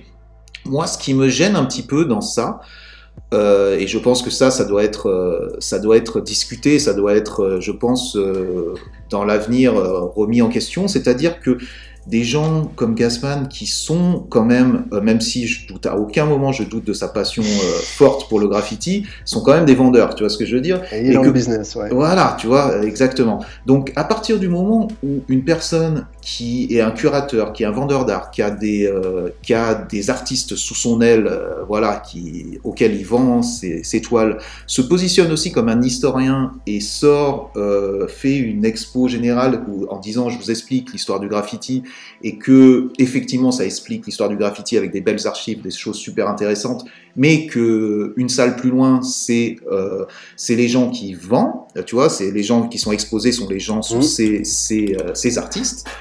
Euh, mmh. Comment on peut justifier ça? C'est-à-dire que moi, quand je vais quand je vais au Louvre ou quand je vais voir une expo dans un musée, euh, j'ai l'impression que le mec, le curateur de l'expo, c'est pas le même qui me vend, euh, qui me vend la statue de, ou le truc euh, du même artiste à la, tu vois, dans le stand en dehors du truc. C'est-à-dire que où est l'objectivité, où est l'éthique là-dedans Et est-ce que c'est c'est quelque chose qui doit être mis en place? Comment ça peut être mis en place cette, sorte de régulation, tu vois, de de ça ne peut pas être les mêmes gens qui vendent les trucs euh, et qui sont en même temps les historiens. Tu vois ce que je veux dire? Euh, Moi, c'est un truc qui me gêne. J'arrive pas à comment bien l'expliquer peut-être, euh, mais c'est quelque chose qui me gêne vraiment. Bah, c'est la différence entre l'institution, publique et les, les, les, trucs privés. C'est-à-dire qu'un musée, c'est public. Donc c'est des fonctionnaires et, et c'est des gens qui, dont, qui, ont un métier qui est largement cadré et qui ont une déontologie. Et ça veut dire que quelqu'un qui, euh, qui, est commissaire d'exposition dans un musée public, euh, si à un moment euh, il, il, fricote avec le privé, eh ben, il, potentiellement il se fait virer. Ok. Donc il y a des vraies règles par rapport à ça, on est bien d'accord. Ah, en ce qui concerne l'institution publique, bien sûr. Mmh. c'est arrivé que des, des, des, une galerie à Paris demande à un conservateur d'un musée public d'écrire la préface du livre qui va sortir. Et, et cette personne ne peut pas écrire cette préface parce qu'elle ne peut pas euh, faire la promotion euh, d'une entreprise privée commerciale. Elle serait euh, déontologiquement, elle serait en dehors des clous et c'est un motif de, de, de, de, renvoi en fait. Tu vois mhm. Donc il y a une déontologie, une déontologie qui concerne les institutions publiques. Après, chacun fait ce qu'il veut et on a c'est ce qu'on constate, c'est-à-dire que tu as des galeristes qui vont te dire je vais faire une exposition historique et, et on voit bien que l'histoire, bah, c'est l'histoire des artistes qu'il a envie de vendre. Voilà. Bah, c'est. Comment on lutte Comment on lutte contre ça Comment comment ça marche, tu vois, parce que parce que j'ai l'impression que maintenant c'est tellement vendeur justement, c'est tellement euh, bon. Je suis sûr qu'il y a plein de gens qui le font avec euh, des, tu vois, avec une vraie passion et qui le font pas dans ce sens-là, tu vois. Bien entendu, c'est pas tout le monde est pourri et tout, mais c'est un danger quand même que euh, n'importe qui puisse le faire. Il suffit d'avoir de tirer les bonnes ficelles et tout, d'avoir les bons trucs. Et puis comme tu le dis, il n'y a pas assez d'informations ou les gens n'ont pas envie forcément d'aller chercher bien loin. Et il y a des expositions qui se montent un peu partout où euh, pour moi c'est c'est totalement faussé, tu vois. Euh, comment toi tu luttes, euh, tu peux lutter contre ça? Comment comment ça moi, marche? je lutte, Moi je lutte pas. Mhm. je j'essaye d'offrir une alternative. Mhm. Tu vois, ça veut dire que je, ne vais pas m'époumoner à dire ah ça c'est de la merde, etc. Si d'ailleurs je le fais en privé avec mes potes, etc. Bon, on a tous un avis sur tout et on a le droit de le dire. Mhm. Mais euh, publiquement et dans ce que je fais, mon, mon, mon truc c'est pas de lutter, c'est de proposer une alternative. Et, euh, et, on est attentif à ça. Par exemple, quand nous on crée une structure euh, arcane pour s'occuper de l'archivage, euh, il est inscrit dans nos statuts qu'on est tous des bénévoles. Tu vois mhm. On n'est pas là pour se faire de l'oseille. Après, quand il y a du travail à faire, bah, c'est normal d'être rémunéré. Si on doit numériser des négatifs, bah, on va aller voir un gars, une entreprise de numérisation, et ça va avoir un coût. Et donc, si nous, on doit faire un travail d'archivage, d'indexation, de trucs, etc., et même faire travailler des gens, et bah, c'est normal que, euh, le travail soit rémunéré. En revanche, on, on garde ce truc de, euh, de, de, de d'avoir un objectif, euh, tu vois, on travaille pour euh, l'intérêt, euh, l'intérêt général entre guillemets, tu vois, on, défend, on défend un mouvement, on défend pas une petite carrière ou en cherchant à faire du profit. Si, si, si, on monte ce truc et que dans, dans 10 ans j'ouvre une galerie, bah tu pourras dire il nous a bien baisé. Mais il y aura, il y aura aucun euh, garde-feu ou je sais pas quoi pour te dire t'as pas le droit de le faire. Je veux dire, euh, voilà, t'as le droit de faire ce que tu veux. Si demain, effectivement, tu, avec toutes les archives que t'as que t'as pu prendre, tu montes une galerie où tu vends où tu vends des trucs tout péraves, t'as le droit de le faire. Je veux dire, il y a, non, non, non. Bah, justement, nous, on essaye de, de quand même de, de, de tracer, euh, d'avoir une rigueur là-dessus. C'est-à-dire que quand on monte une structure, on écrit des statuts et dans les statuts, on montre bien, euh, on écrit noir sur blanc déjà que, que, tous les gens qui sont dans cette structure sont bénévoles. On écrit qu'il n'y a pas de but commercial. tu vois tout ça, c'est inscrit. Et quand on signe des contrats, parce que aujourd'hui, c'est comme ça, on n'est plus à l'époque des fanzines de, début des années 90, où, tu vois, il n'y a pas de la question de droit d'auteur. Aujourd'hui, la question du droit d'auteur, de, la cession de, droit à l'image, de choses comme ça, sont des choses, tu vois, que, qu'on qu'on connaît euh, largement. Donc, euh, quand on signe des contrats avec un photographe ou avec un artiste qui va nous filer ses archives, dans le contrat, c'est écrit noir sur blanc euh, ce qu'on a le droit de faire et ce qu'on n'a pas le droit de faire. Bien sûr. Non, non, je comprends C'est comme ça qu'on se prémunit, en fait, tu vois. on essaye d'être vertueux et, de, et, on est attentif à ça, tu vois. Sinon, on est juste en train de bah, on n'est pas en train de, parler de notre mouvement, on parle de nous. Quoi. Ouais, non, je comprends. Mais tout ça, on revient quand même à une éthique. Tu vois ce que je veux dire? Là, tu es en train de parler, j'ai aucun doute sur ton éthique, sur ton but et tout ça. Euh, tout ce qui est, euh, entre guillemets, euh, au regard de la loi et tout.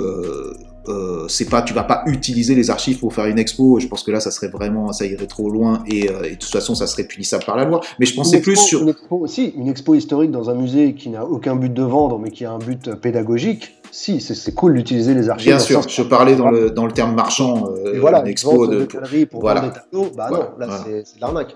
Mais ce que j'ai envie de te dire, c'est que c'est là, on parle juste d'éthique. C'est-à-dire qu'il n'y a pas tellement de choses qui prémunissent euh, les gens de faire ce qu'ils ont envie de faire et de mettre les titres qu'ils ont envie de mettre et de dire je suis en train de vous raconter l'histoire et vous pouvez acheter, euh, vous pouvez l'acheter derrière, euh, c'est ça. Je veux dire, quelque part. Bah, bah, D'ailleurs, c'est ce qu'on constate depuis, depuis enfin le, la, la grande majorité des expositions euh, qu'on peut voir sur notre mouvement, ce sont des, euh, expositions euh, commerciales. Mhm. moi, à un moment, si je voulais voir une toile de Dondi, de Ramelzi, etc., fallait aller à Arcurial voir une vente aux enchères. Mhm. Tu vois? C'est comme ça.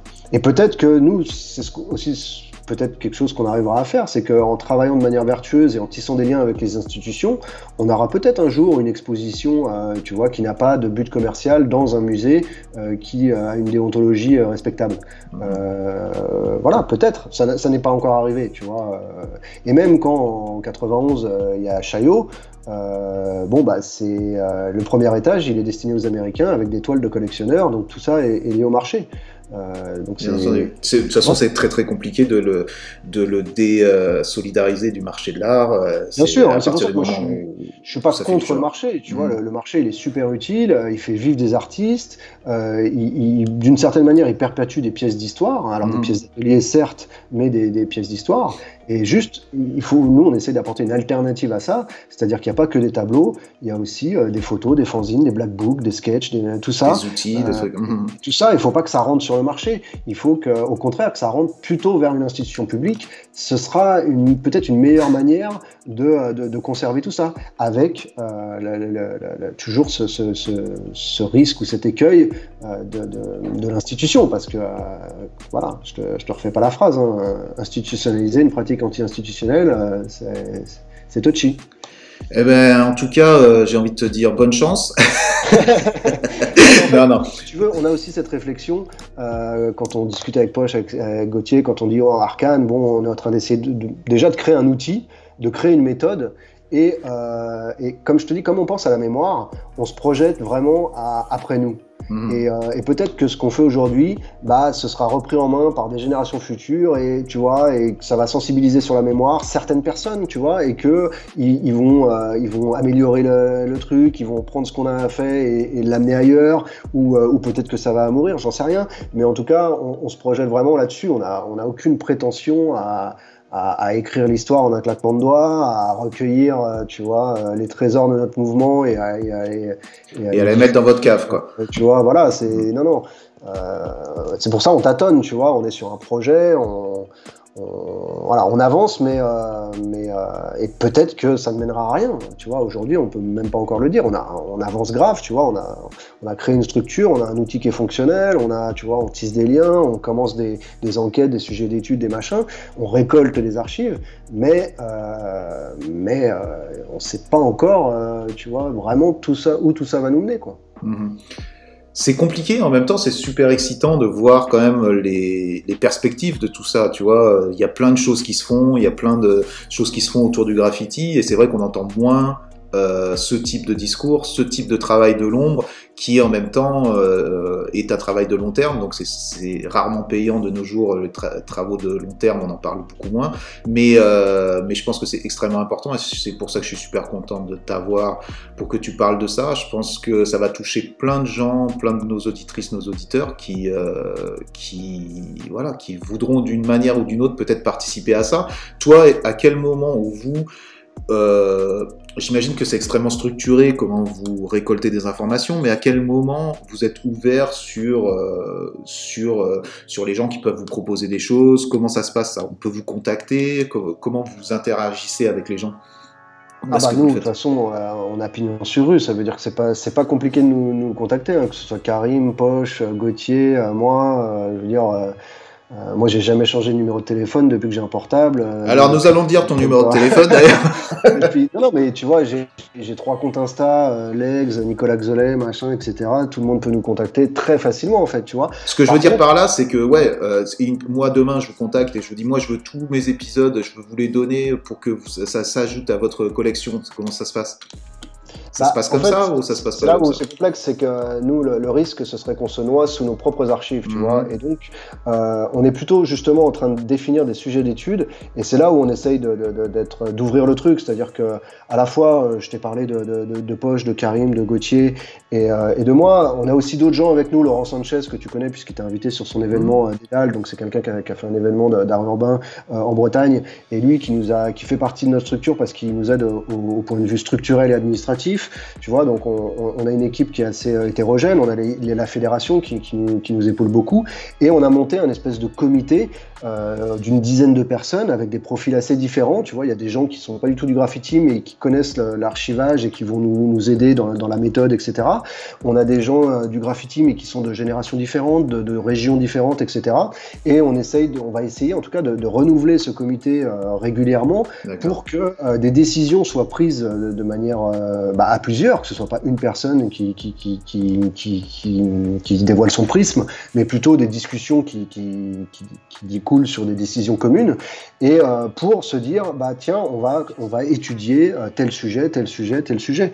Euh, mhm.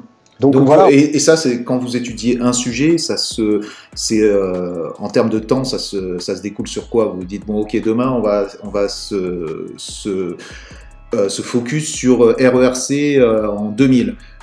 Combien de temps, à quel moment vous mettez une deadline? Comment ça se passe? Bah, on est en train de, tu vois, déjà la méthode dont je te parle, de, faire un comité, de parler à plusieurs, tu vois, c'est des méthodes qu'on est en train d'essayer de mettre en place et de voir comment ça va fonctionner, comment on va les, améliorer, ou etc. Et puis ensuite, bah, il y a tout un travail, c'est-à-dire qu'on a un, pro, on, on a un sujet, tu me parles du RERC, bah, on va faire une première étude de qu'est-ce que ça représente en, termes d'archives, en nombre d'archives, en mhm. nombre de producteurs d'archives, combien de, photographes potentiels et d'artistes potentiels on va, on, va être, on va devoir contacter. Et, euh, cette, estimation va nous donner à peu près une fourchette de combien de temps on va, on, va pouvoir y, mener, combien d'argent aussi, parce qu'il mhm. y a la question de la numérisation, de payer des gens pour qu'ils fassent ce truc-là, etc. Donc euh, voilà, on, avance de manière empirique, euh, tout ça. Et, mais on a déjà des sujets, tu vois, on, travaille euh, sur les palissades du Louvre, sur Stalingrad, sur, euh, sur plein de trucs comme ça, et, euh, et, on avance, et ça prend du temps. Et en plus, l'avantage qu'on a, c'est qu'on n'est pas figé dans le temps. Ça veut dire qu'un sujet qui est commencé aujourd'hui, on peut se donner par exemple allez, deux ans pour le traiter, mais c'est pas pour autant que dans deux ans, on aura fait le tour de la question et qu'on aura toutes les archives de tel sujet. Non, on pourra toujours en rajouter, on pourra toujours, tu vois, c'est l'avantage d'un outil un, peu comme ça informatique, c'est que quand tu fais un livre, euh, bah, au moment où il est imprimé, euh, si tu veux rajouter un truc, c'est mort. Si tu as fait une erreur, c'est mort, etc. Mhm. Là, on essaye de développer un outil où on pourra toujours, euh, sous couvert que ce soit pas n'importe qui, qui, travaille avec nous, et on est assez rigoureux là-dessus, que bah, une information nouvelle puisse être ajoutée, qu'une erreur puisse être corrigée, et qu'une nouvelle, une nouvelle archive puisse être versée dans, dans un sujet.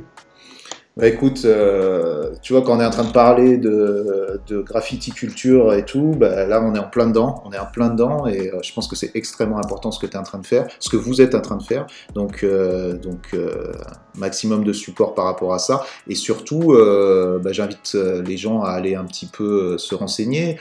Euh, je sais pas, je sais pas où, où, pour le moment, comme tu l'as dit, on est quand même dans un truc de l'ombre un petit peu. À partir de quand euh, vous avez une date où vous pensez mettre des choses bah, Il y a l'exposition, donc tu es en train de parler, qui sera quand déjà, ça Déjà l'exposition, ouais, à partir du mois de juin 2024, donc l'année prochaine. D'accord, très bien. Au, musée des Beaux-Arts de Rennes, où là encore, hein, on, a, on a pris un sujet et on a défini une, fourchette dans le temps, comme je te le disais, c'est des années 60 au, au milieu des années 80.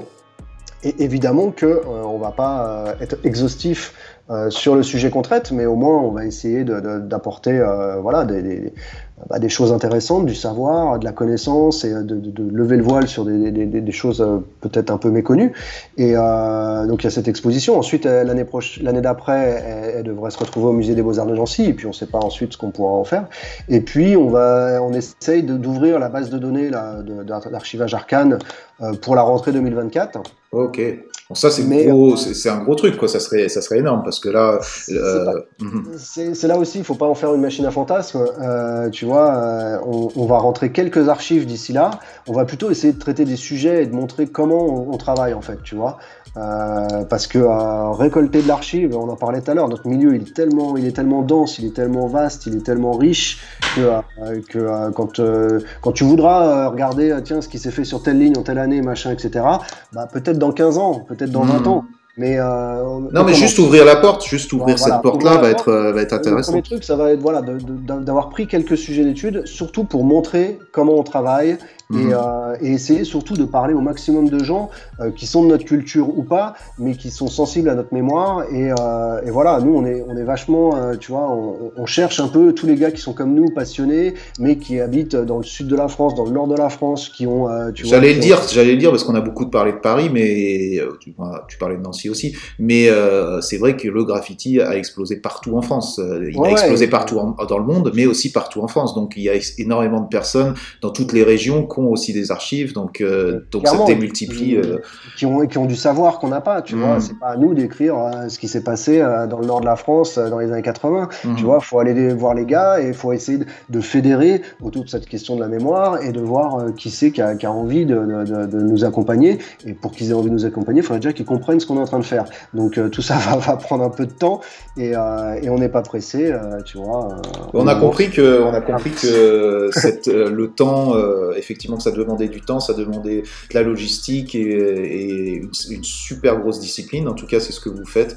Donc bravo encore, j'ai été super content de, de t'avoir ici. Je pense que plein de gens aussi, ça va un peu. Euh, je pense qu'il va y avoir plein de questions qui vont qui vont être posées et plein de débats sur sur sur mon Discord, sur le forum, plein de gens qui vont pouvoir euh, faire un débrief de l'épisode et ça va être ça va être très bien comme ça. Ça. Ouais, ça ouais, et puis euh, encore une fois, on n'est pas on n'est pas des, des, tu vois, on est tous tout le monde peut nous capter, nous poser des questions, etc.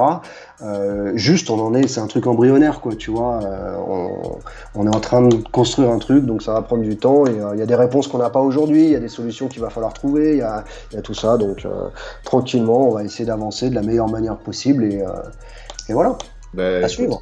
À suivre et on le suivra, on le suivra assidûment. Merci, beaucoup, merci. Merci à toi. À bientôt. À très vite. Ciao. Ciao.